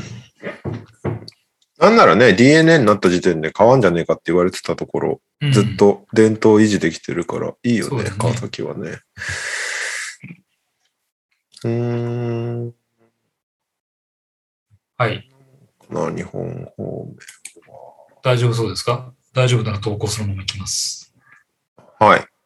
なんか気になるけど、全然読み込めてないニュースならあるんだけど、何？ちなみに。レッレッドブルハーフコート2021っていうのが開催されたらしくて、はおととい。日本、ジャパンファイナル初開催。初代日本代表は HIU ゼロケットっていう、なんか 3x3 ストリートボールの大会らしくて、レッドボール主催の。で、10月にロシアで世界大会があるらしいんだよね。あ。でそれの日本代表を決めるみたいな大会があったらしいんですけど、レッドブル結構なんかバスケにずっと積極的でいいですよね。昔あれですよね。キングオブロックみたいな。ね、キングオブコートキングオブなんちゃら。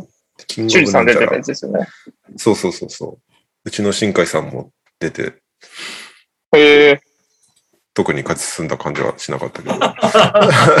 いや、出会う前だから知らないんだけど、T シャツはよく、T シャツはよく着てるなと思って。はい、、はいい、じゃあ投稿いってよろしいですか？いです。はいえー、お疲れ様です。ダブアツです。あれ？あ、帰ってきた。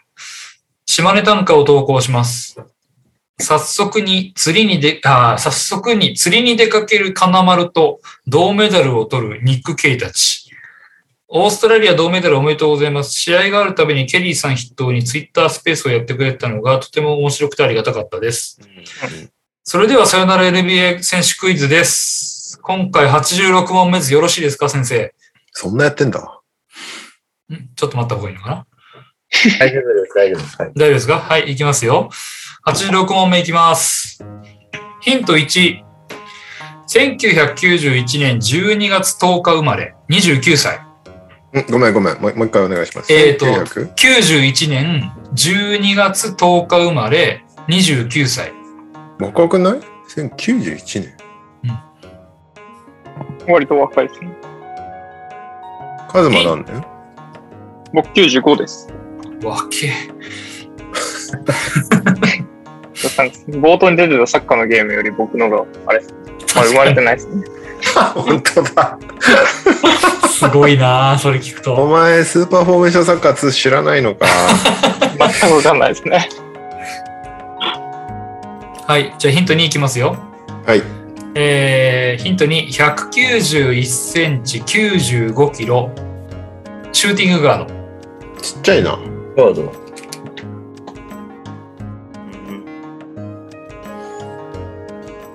ちっちゃいな。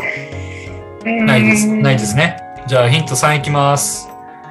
ヒント3、キャリア平均13.1点、お2.6リバウンド、2.8アシスト。すごいじゃないですか。全然いい選手じゃん。うん。怪我？ヒント4、NBA キャリア計8年。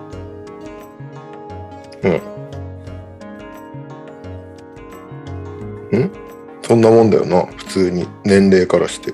まあそうだね普。通な気がしますね。本当にいないの？ヒント5、大学行きます。わかんねシラキュース。なるほど。え。いらないな。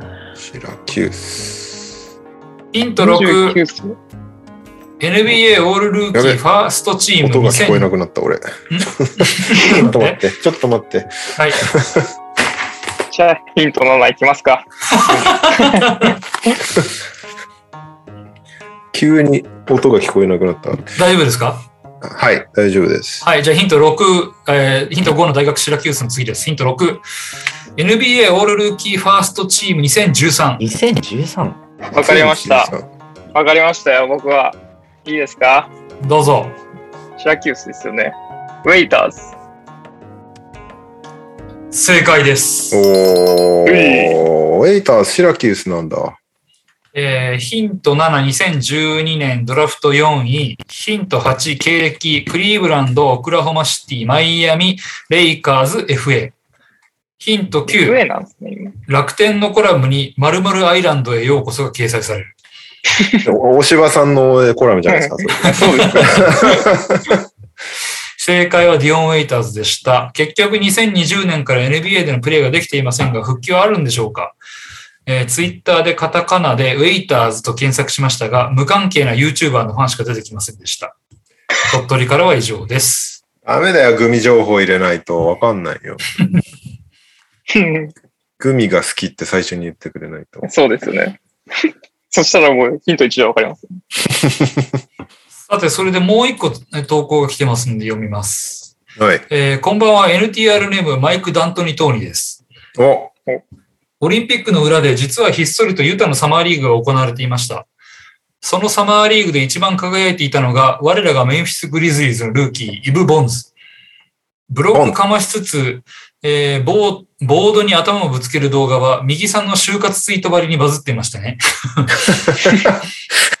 まだボボンズく、ボン、ボンくん？ポンズ、ポンズ。ポンズくんか。あうん、ポンズね。あ、ごめんなさい。ポンズ。えーまだポンズくんを見ていない人は、イブポンズと Google で検索すると、バスケットボールダイナーという YouTube で謎の美女 MQ さんという方が解説しているので、そちらをご覧ください。確かに2年ぐらい前に紹介してくる さて、それではここでサマーリーグクイズです。47得点というサマーリーグレコードの保持者は一体誰でしょう？ヒントがいくつかあります。47得点？もうその時点で結構ヒントのはずなんだよね、きっとね。知らないけど。そうですよね。ここら辺からもう当てたいですよね。うん。えー、じゃあヒントいきますね。ヒント1。1985年9月27日生まれ35歳。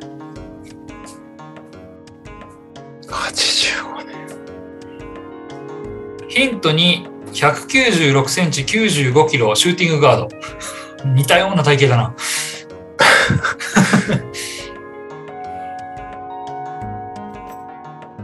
ヒント3。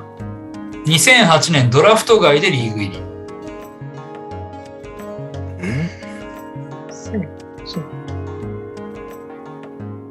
ヒント4。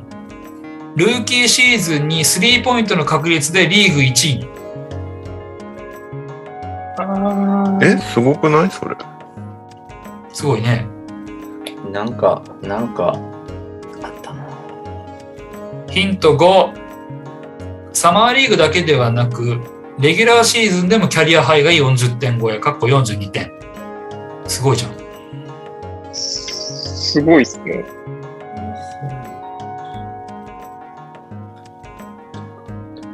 ヒント6。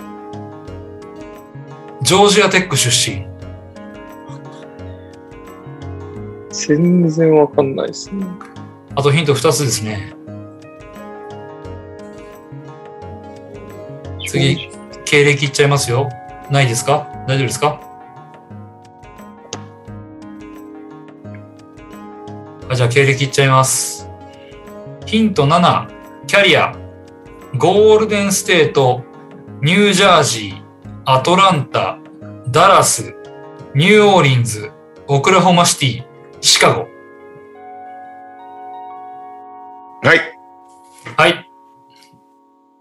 アンソニー・モロあ正解です。あ。ああ。すー。ごい。サマーリーグ、そんなすごかったんだ。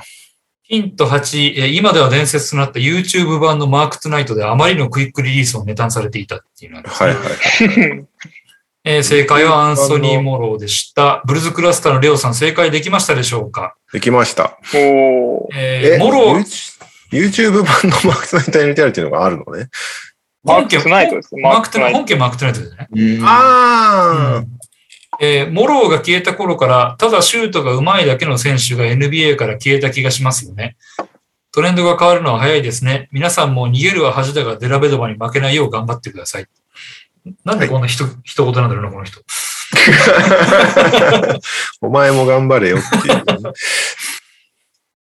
はい、えーニュース投稿以上ですね。はい。にゃ、にゃおクイズはあるの？これ。ニャオクイズありますか？やりましょうか。はい。イェーイ。僕はあります。じゃあ、今日はクイズが2つあるので、やっちゃいましょう。マジか。しゃ、1個目が、まあ、お二人が、ダブアツさんとダントニー・トーニーさんがやったクイズと一緒で、選手当てクイズになります。はい。ぜひ、カズマ以外のお二人頑張ってください。よくないですよ、そういうの。ヒント1、はい。1974年古い。21日生まれ、現在46歳。微妙なラインですね。74年生まれは僕は。ヒント2、191センチ、83キロ。ポジションはポイントガード。91センチ、80。えーヒント3、NBA キャリアは計6年。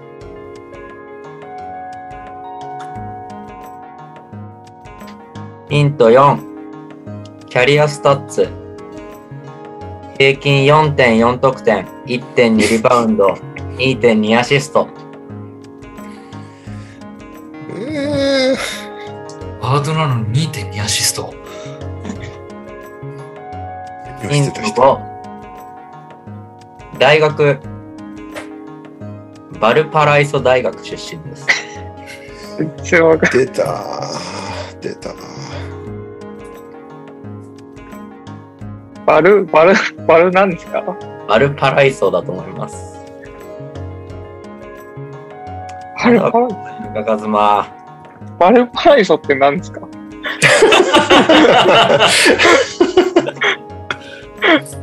えいいよ。ヒント次行こう。ヒント6。1998年、1巡目16位でドラフト指名されてます。高いじゃん。98年。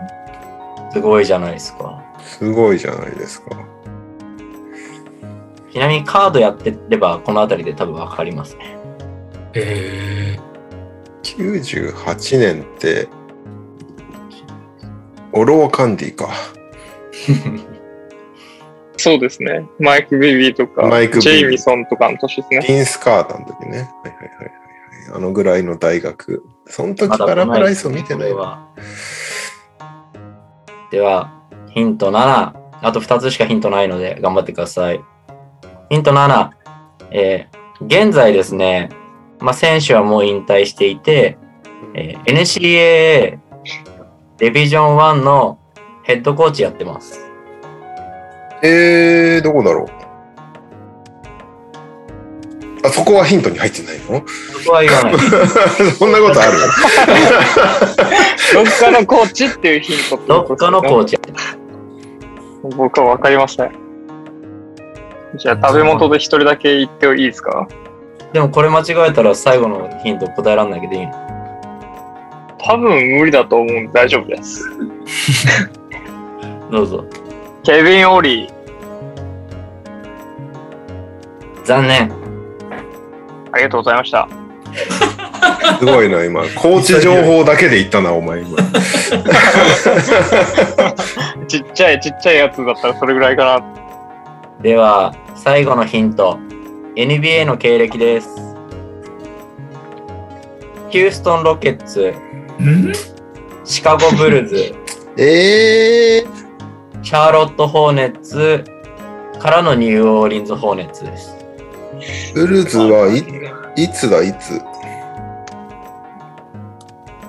？98年のドラフトって言ってたよね。ってことは、2000年代前半ぐらい？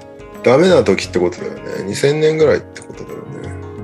そうですね。えっと、最初の2年間ロケッツにいて、次の1年間ちょいブルーズにいて、その後ホーネッツに行ってるって感じですね。僕はマジでわかんないですね。うん、全然わかんない。はいお？はい。めっちゃサラリーマンみたいな顔してる人だ。ブライストリュー。正解。おー、すごい。すごい。僕はピンとも来ないですよ。うん。いたいた。一年だけいた。ブライスドリュー。いや、これすごいなさすがですね。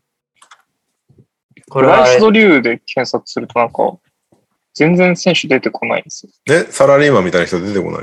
あ、なんかれ垂れ目二の人ぐらいだけ出てきましたけど。ああ、日本語だと出てこないかもしれないな。白人。あ。そうこれ、あの、カードをやってると、ルーキーカードで結構、一巡目、高順位だったんで、結構カード化されてるんですよ、彼。なるほどね。なんで、カードやってる人は、まあ結構記憶に新しい選手ではあるけど、普通の人はわかんないっていうものですね、これ。いやー、すごい。レオさんおめでとうございます。すごい。でですね、今日はもう一個ちょっとクイズ、新しいの用意していて、お、さすがクイズ王。クイズを まあちょっとタイトルは仮ではあるんですが、ドボンを避けろ。ランキング当てクイズクイズ番組っぽいですね。新規ねえ。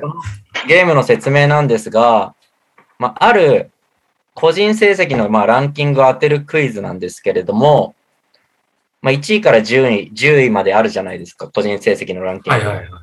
うんそ。の中に、外れ枠、ドボンっていうのが、今回2つ設定してあるんですね。うん。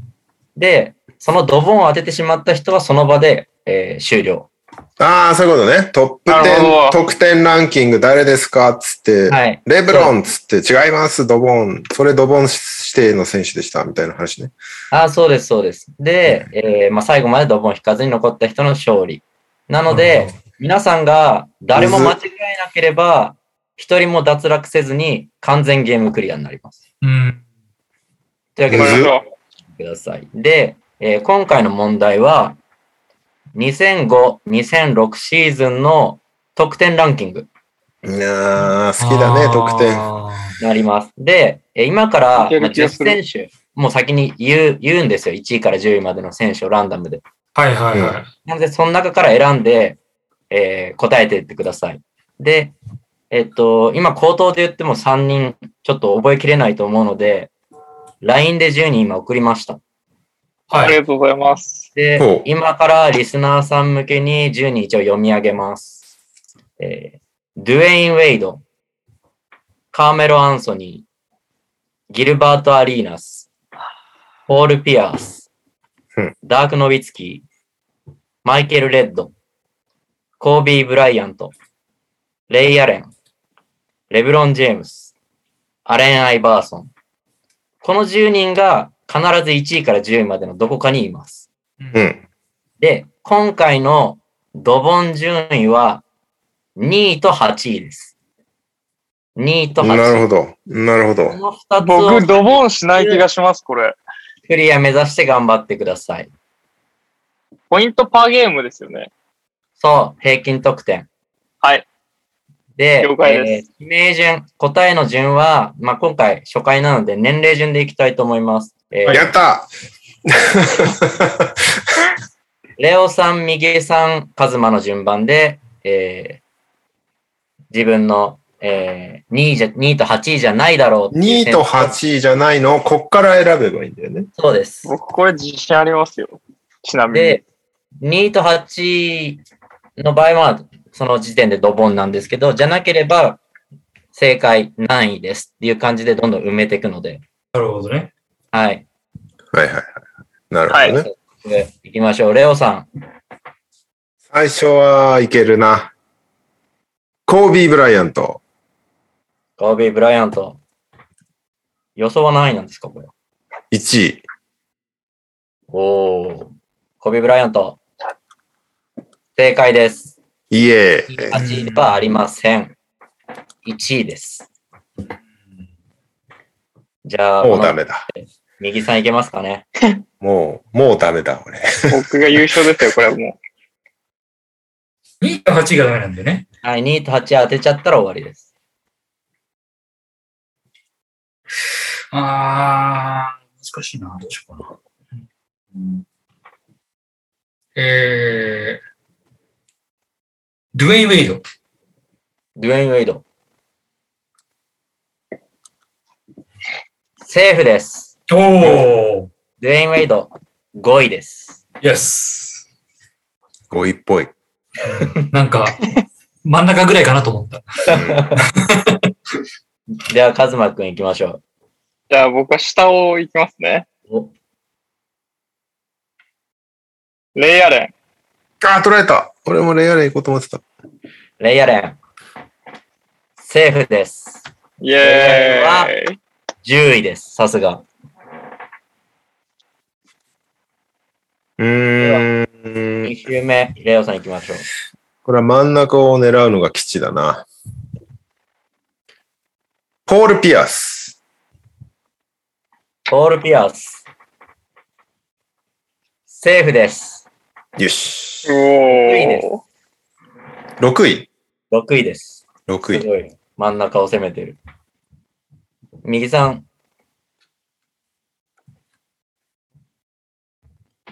あ確かに真ん中攻めるのもいいんだよな。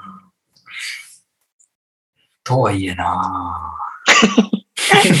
めっちゃ真剣じゃないですか。うーん、ノビツキ。おダークノイツキー。セーフです。おー、よかった。おーおー、よかった。は7位おたま、たまさんが残っている選手を教えてください。えーっと、現在、えードボンゼロで残ってんのが5人。えーカーメル・アンソニー、ギルバート・アリーナス、マイケル・レッド、レブロン・ジェームス、アレン・アイバーソン。カズマくんいけますか？余裕です。おえ？なんで？いや、僕、この年めっちゃ覚えてるんですよ。そうなんだ。はいへじゃあ、言っていいですか？はい。マイケル・レッド。なんか意外と安牌っぽいとこ行ってるな。いや、攻め、攻めると、あの、皆さんが楽になっちゃうかなと思って。マイケル・レッド、セーフです。ーおー。マイケル・レッドは9位です。これ、全クリいけんじゃないですか？全クリ。全クリしたら、ニャオが負けってことでいいの？これ。そうですね。そしたらリスナーにプレゼント。皆さんすごいねってね。全く、全くリスナーにプレゼントするっつってしないでおなじみの NTR が。一個増えるっていう借金が。えー、うーん、うーんアリーナス。ギルバート・アリーナス。セーフです。よしよしよしよし。おー。すごい。ギルバート・アリーナスは4位ですね。これ、あと右さんが正解出したら完全クリアですよ。おえ、マジで？ちょっと待って。誰残ってる？誰残ってる？残ってんのが、カーメル・アンソニー、レブロン・ジェームス、アレン・アイバーソンで、いや右さん、これいけますよ。?2 位と8位。はい、3位を当てれば勝ちですね。いけるいける。いけますよ。いけるいける。え、じゃあもう俺にかかってることね、これね。うん。そうです。これいけますよ。これいけます。あのー、これこ答えじゃない、答えじゃないですよ。答えじゃないんですけど、あのー、メロはね、メロ8位の気がするんだよね。ほうほうほうほうほう。おー。なんか、この3人だったらメロは8位でしょっていう感じがするので、じゃあ AI か、レブロンなんだよなどっちの方が点を取っているのか。あー難しいな。2005年、6年シーズン？そうです。これ僕が3潰しとけばよかったですね。確かにああ、確かにな。ここでマイケル・レッド残ってたら絶対マイケル・レッドだもんな。うーんえー、要は、ちょっともう家庭でメロは捨てて、レブロンとアイバーソンどっちが点を取ったかっていうことでしょ？そうですね。はい、答えます。おはい。レブロン。レブロンは3位だということですかってこと。はい、レブロン3位ですね。はい、そうですね。アイバーソンが2位です。あるな。セーフですやったーにゃお借金。ああ、よかった。イエーイよかった。え初回から全問正解全員できるもんすかこれ？やったこの年はぜ。楽勝やっですよ。た。よかった。すごいですね。30点オーバーが3人の年ですよね。そう、正解を言っていくと、そうなんだ1位のコビーが35.4得点で1位ですね。そんな取ってたっけ？すごすいね。ごいな。で、2位のアイバーソンで33.0得点。すごい。普通に得点王レベル。で、そう3位のレブロンが31.4。おー、よかった。普通に得点王レベルだ。で、以下4位がアリーナスで29.3。う。うんん。で5位ウェイドで27.2。6位ポール・ピアースで26.8。7位ダーク・ノイツキで26.6。8位カーメラ・アンソニーで26.5。9位マイケル・レッドで25.4。10位レイヤレンで25.1と、トップ10全員25点以上とすげえ。恐ろしい。だね。これ、カズマ、順位も全部言えた。僕言えましたね。あ、の、僕、アイバーソンが好きだったんで、33点取って得点王になれなかったのがすごい嫌だったんですよ。で、コービー僕、この時すごい嫌いになって、なるあだからこの年めっちゃ覚えてるんですよね。じゃあ2位はすごい覚え、8位までよく覚えてたね。もう、多分、この時僕小学生なんで、あの、もう覚えるということにかけまくってた。だからあー11位とか、11位、12位はエルトン・ブラウンのビンス・カーターです。正解。あ。すげえ。どこまで覚えたの？どこ、どこ、行けるとこまで行こうよ、これ。いや、こっからがちょっと怪しいですけど、J・ リッチ、ボッシュ、マリオン。全部正解。すげえ。よし。もう、もうわかんないです。もうわかんないです。今ので15まで行ってことか。15はいすごいな。20まで行こう20まで。20まで行こうぜ。なんか、純不動だったらいける気がしますけど、純不動でいくと、KG とジェイミソンとガソルは入ってるんですよ。ほう。うん。うん。あとがはいわかんないです。あと2人はわかんない。入ってる？わかんい。ないですね。今の3人は16位から20位に入ってます。あと二人はわかんないです。お手上げです。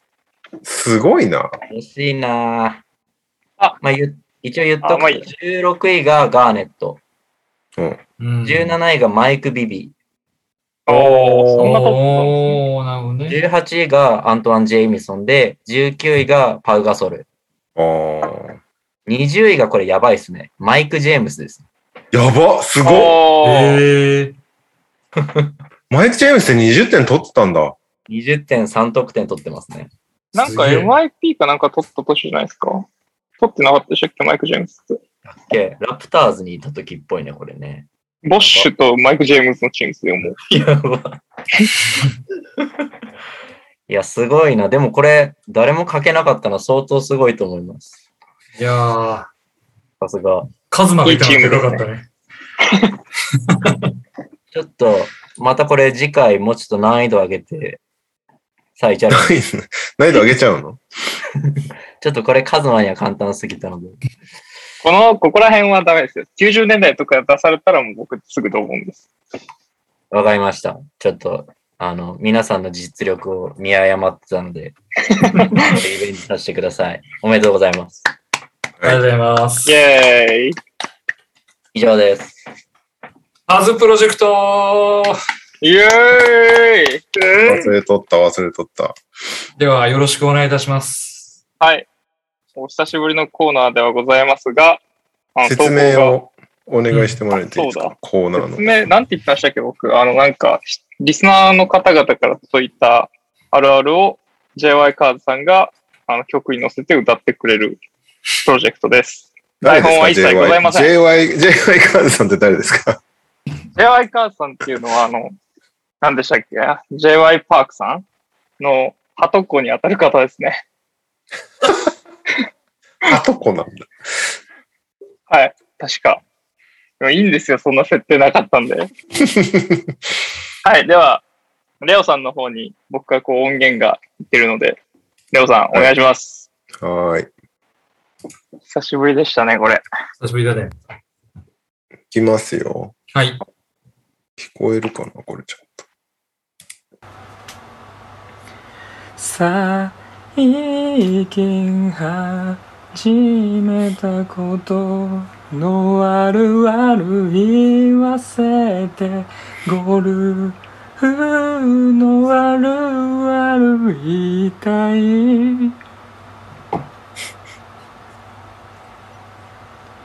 明日の今頃にはゴルフあるある言えるかな早く言わせてくだどうI am not a very good at golf 早くゴルフのあるあるを言わせて I need to practice go harder I am not a very good at あるあるを言いますラウンドで今日は1と言いがち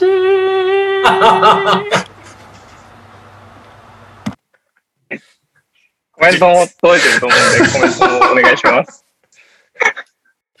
よかったな、これ。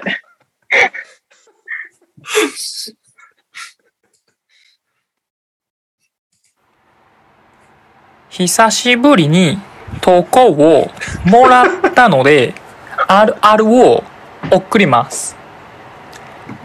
高くて酸欠になるかと思いました。えー、それ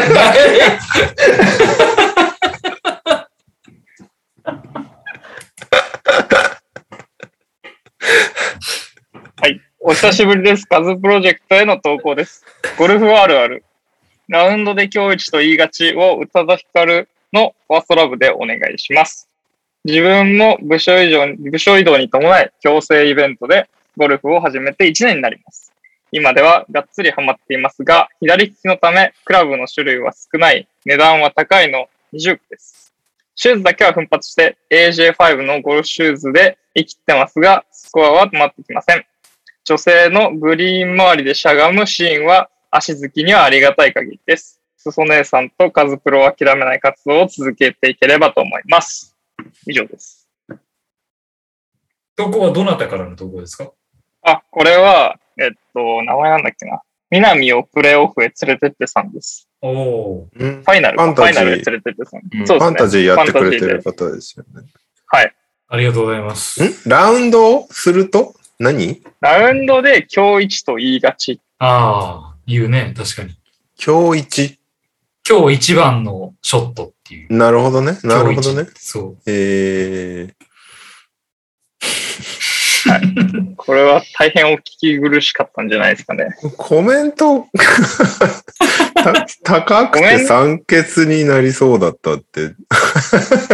まあ、素直だけどね。久しぶりに裏声なんて出すもんじゃないんですよ。本当に結構きつかったですね、これは。と言っておりました。そもそも人の曲で歌ってるし、プロデューサーである必要ないよね、こ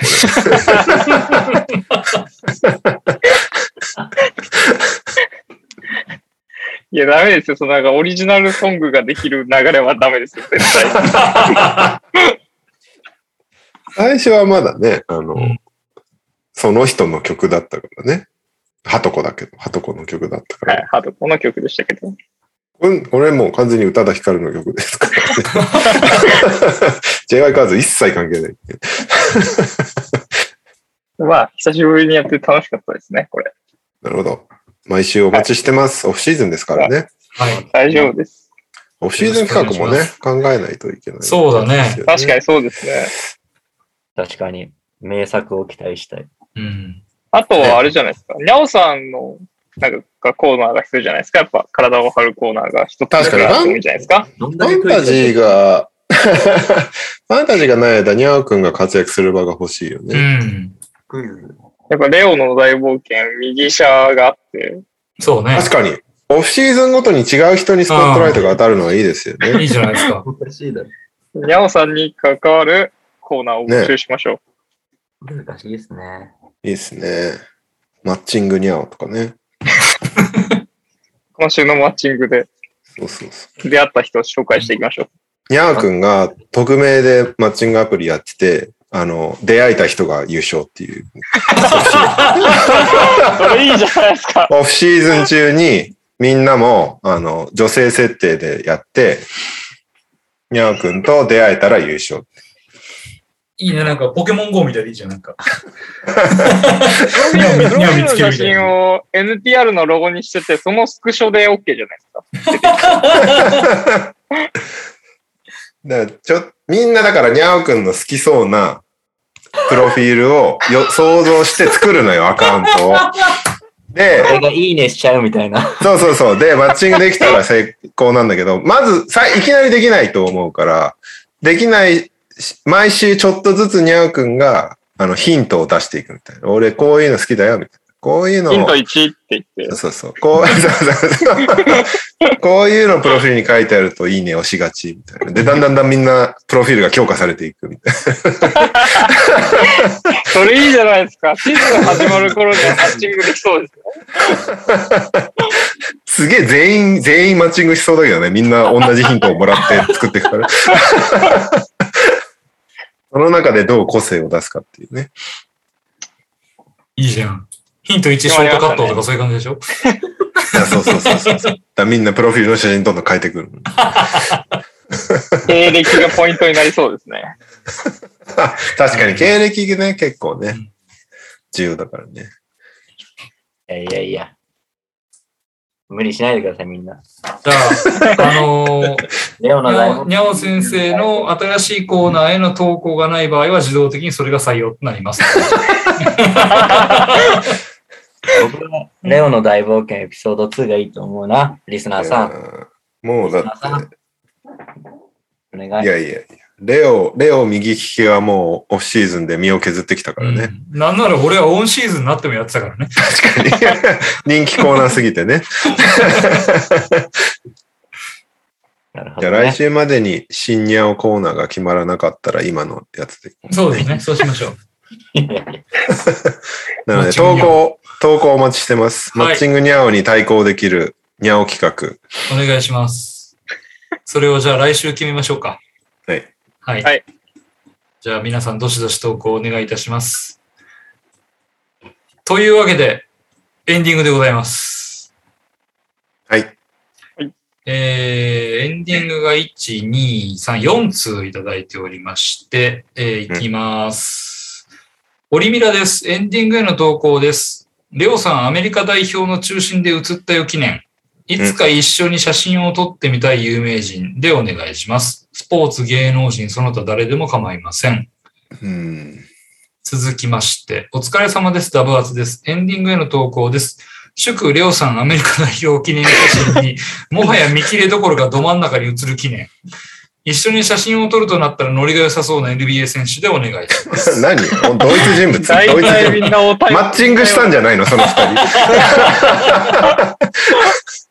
すごいね、被ったね。ただね、ダブアツさんもう一個いただいてます。お疲れ様です。ダブアツです。エンディングへの投稿です。祝、今年毎週エンディング投稿してたけど、トニトニさんにメモリ忘れられたから今週2通送りお記念。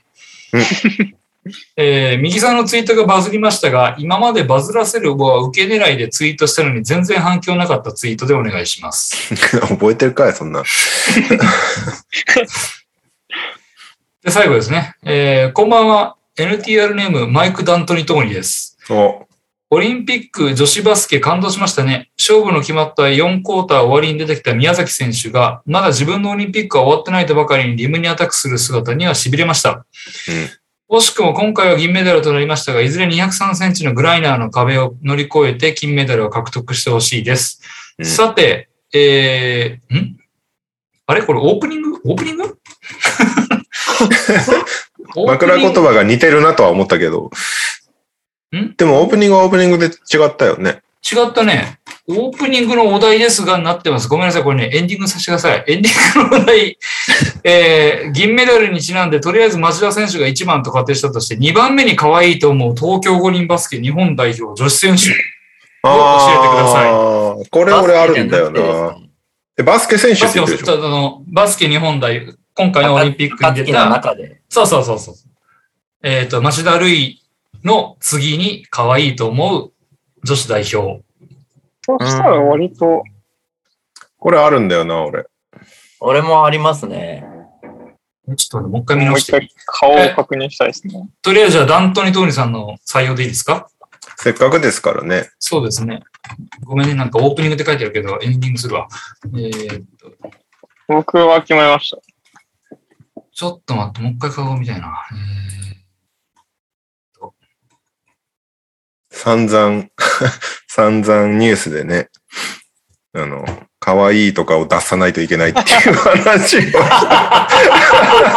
た番組のエンディングで 誰が一番可愛かったかってもう自己矛盾の極みだよね、本当ね。と、えー、みんなあるんだ。僕はありますね。僕もあります。あと結構ね、実物見ると違うっていうのは結構大きいよね。あうーあ。ん。あのー全然別の国だけど、スーバードとさ、ダイアナ・タラーシってさ、めっちゃレジェンドで40歳、39歳って、写真見ると、もうこの人たちもだいぶ老けてきたなっていう印象、失礼だけど、あるんだけど、うん実物見るとめっちゃ可愛いんだよね、あの二人。うーん。えー、なんか、キャイキャイしてる感じが。まだまだ若いな、この二人っていう。あの、エイジャの TikTok、スーワードとかすごい若かったですよね。なんか、うん、出方が。いや、全然ね、ダイアナもそうですけど。老いを感じないあの二人は。すごいあの二人。プレイも当然だけど、うん。まあ別に、40なんて、まだまだ若いですよ。人間として見れば。はい、決めました。はい。俺も今年40だから。俺、スーバードと同期ってことになるのか。おー違う？スーバードって、何年 ?80 年10月16日。ああ、じゃあ1個、一個上だ。1個上か。はい。はいじ。ゃあ、どういう順番でいきますか？何でもいいです。何でもいいです、僕は。じゃあ、下からにしましょう、下から。下から？はい。じゃあ、えー、町田瑠唯に次ぐ女子日本代表で可愛いと思う選手。3、2、1。宮崎選手。三好選手。宮崎選手。三好直穂選手。割れた。おーおー。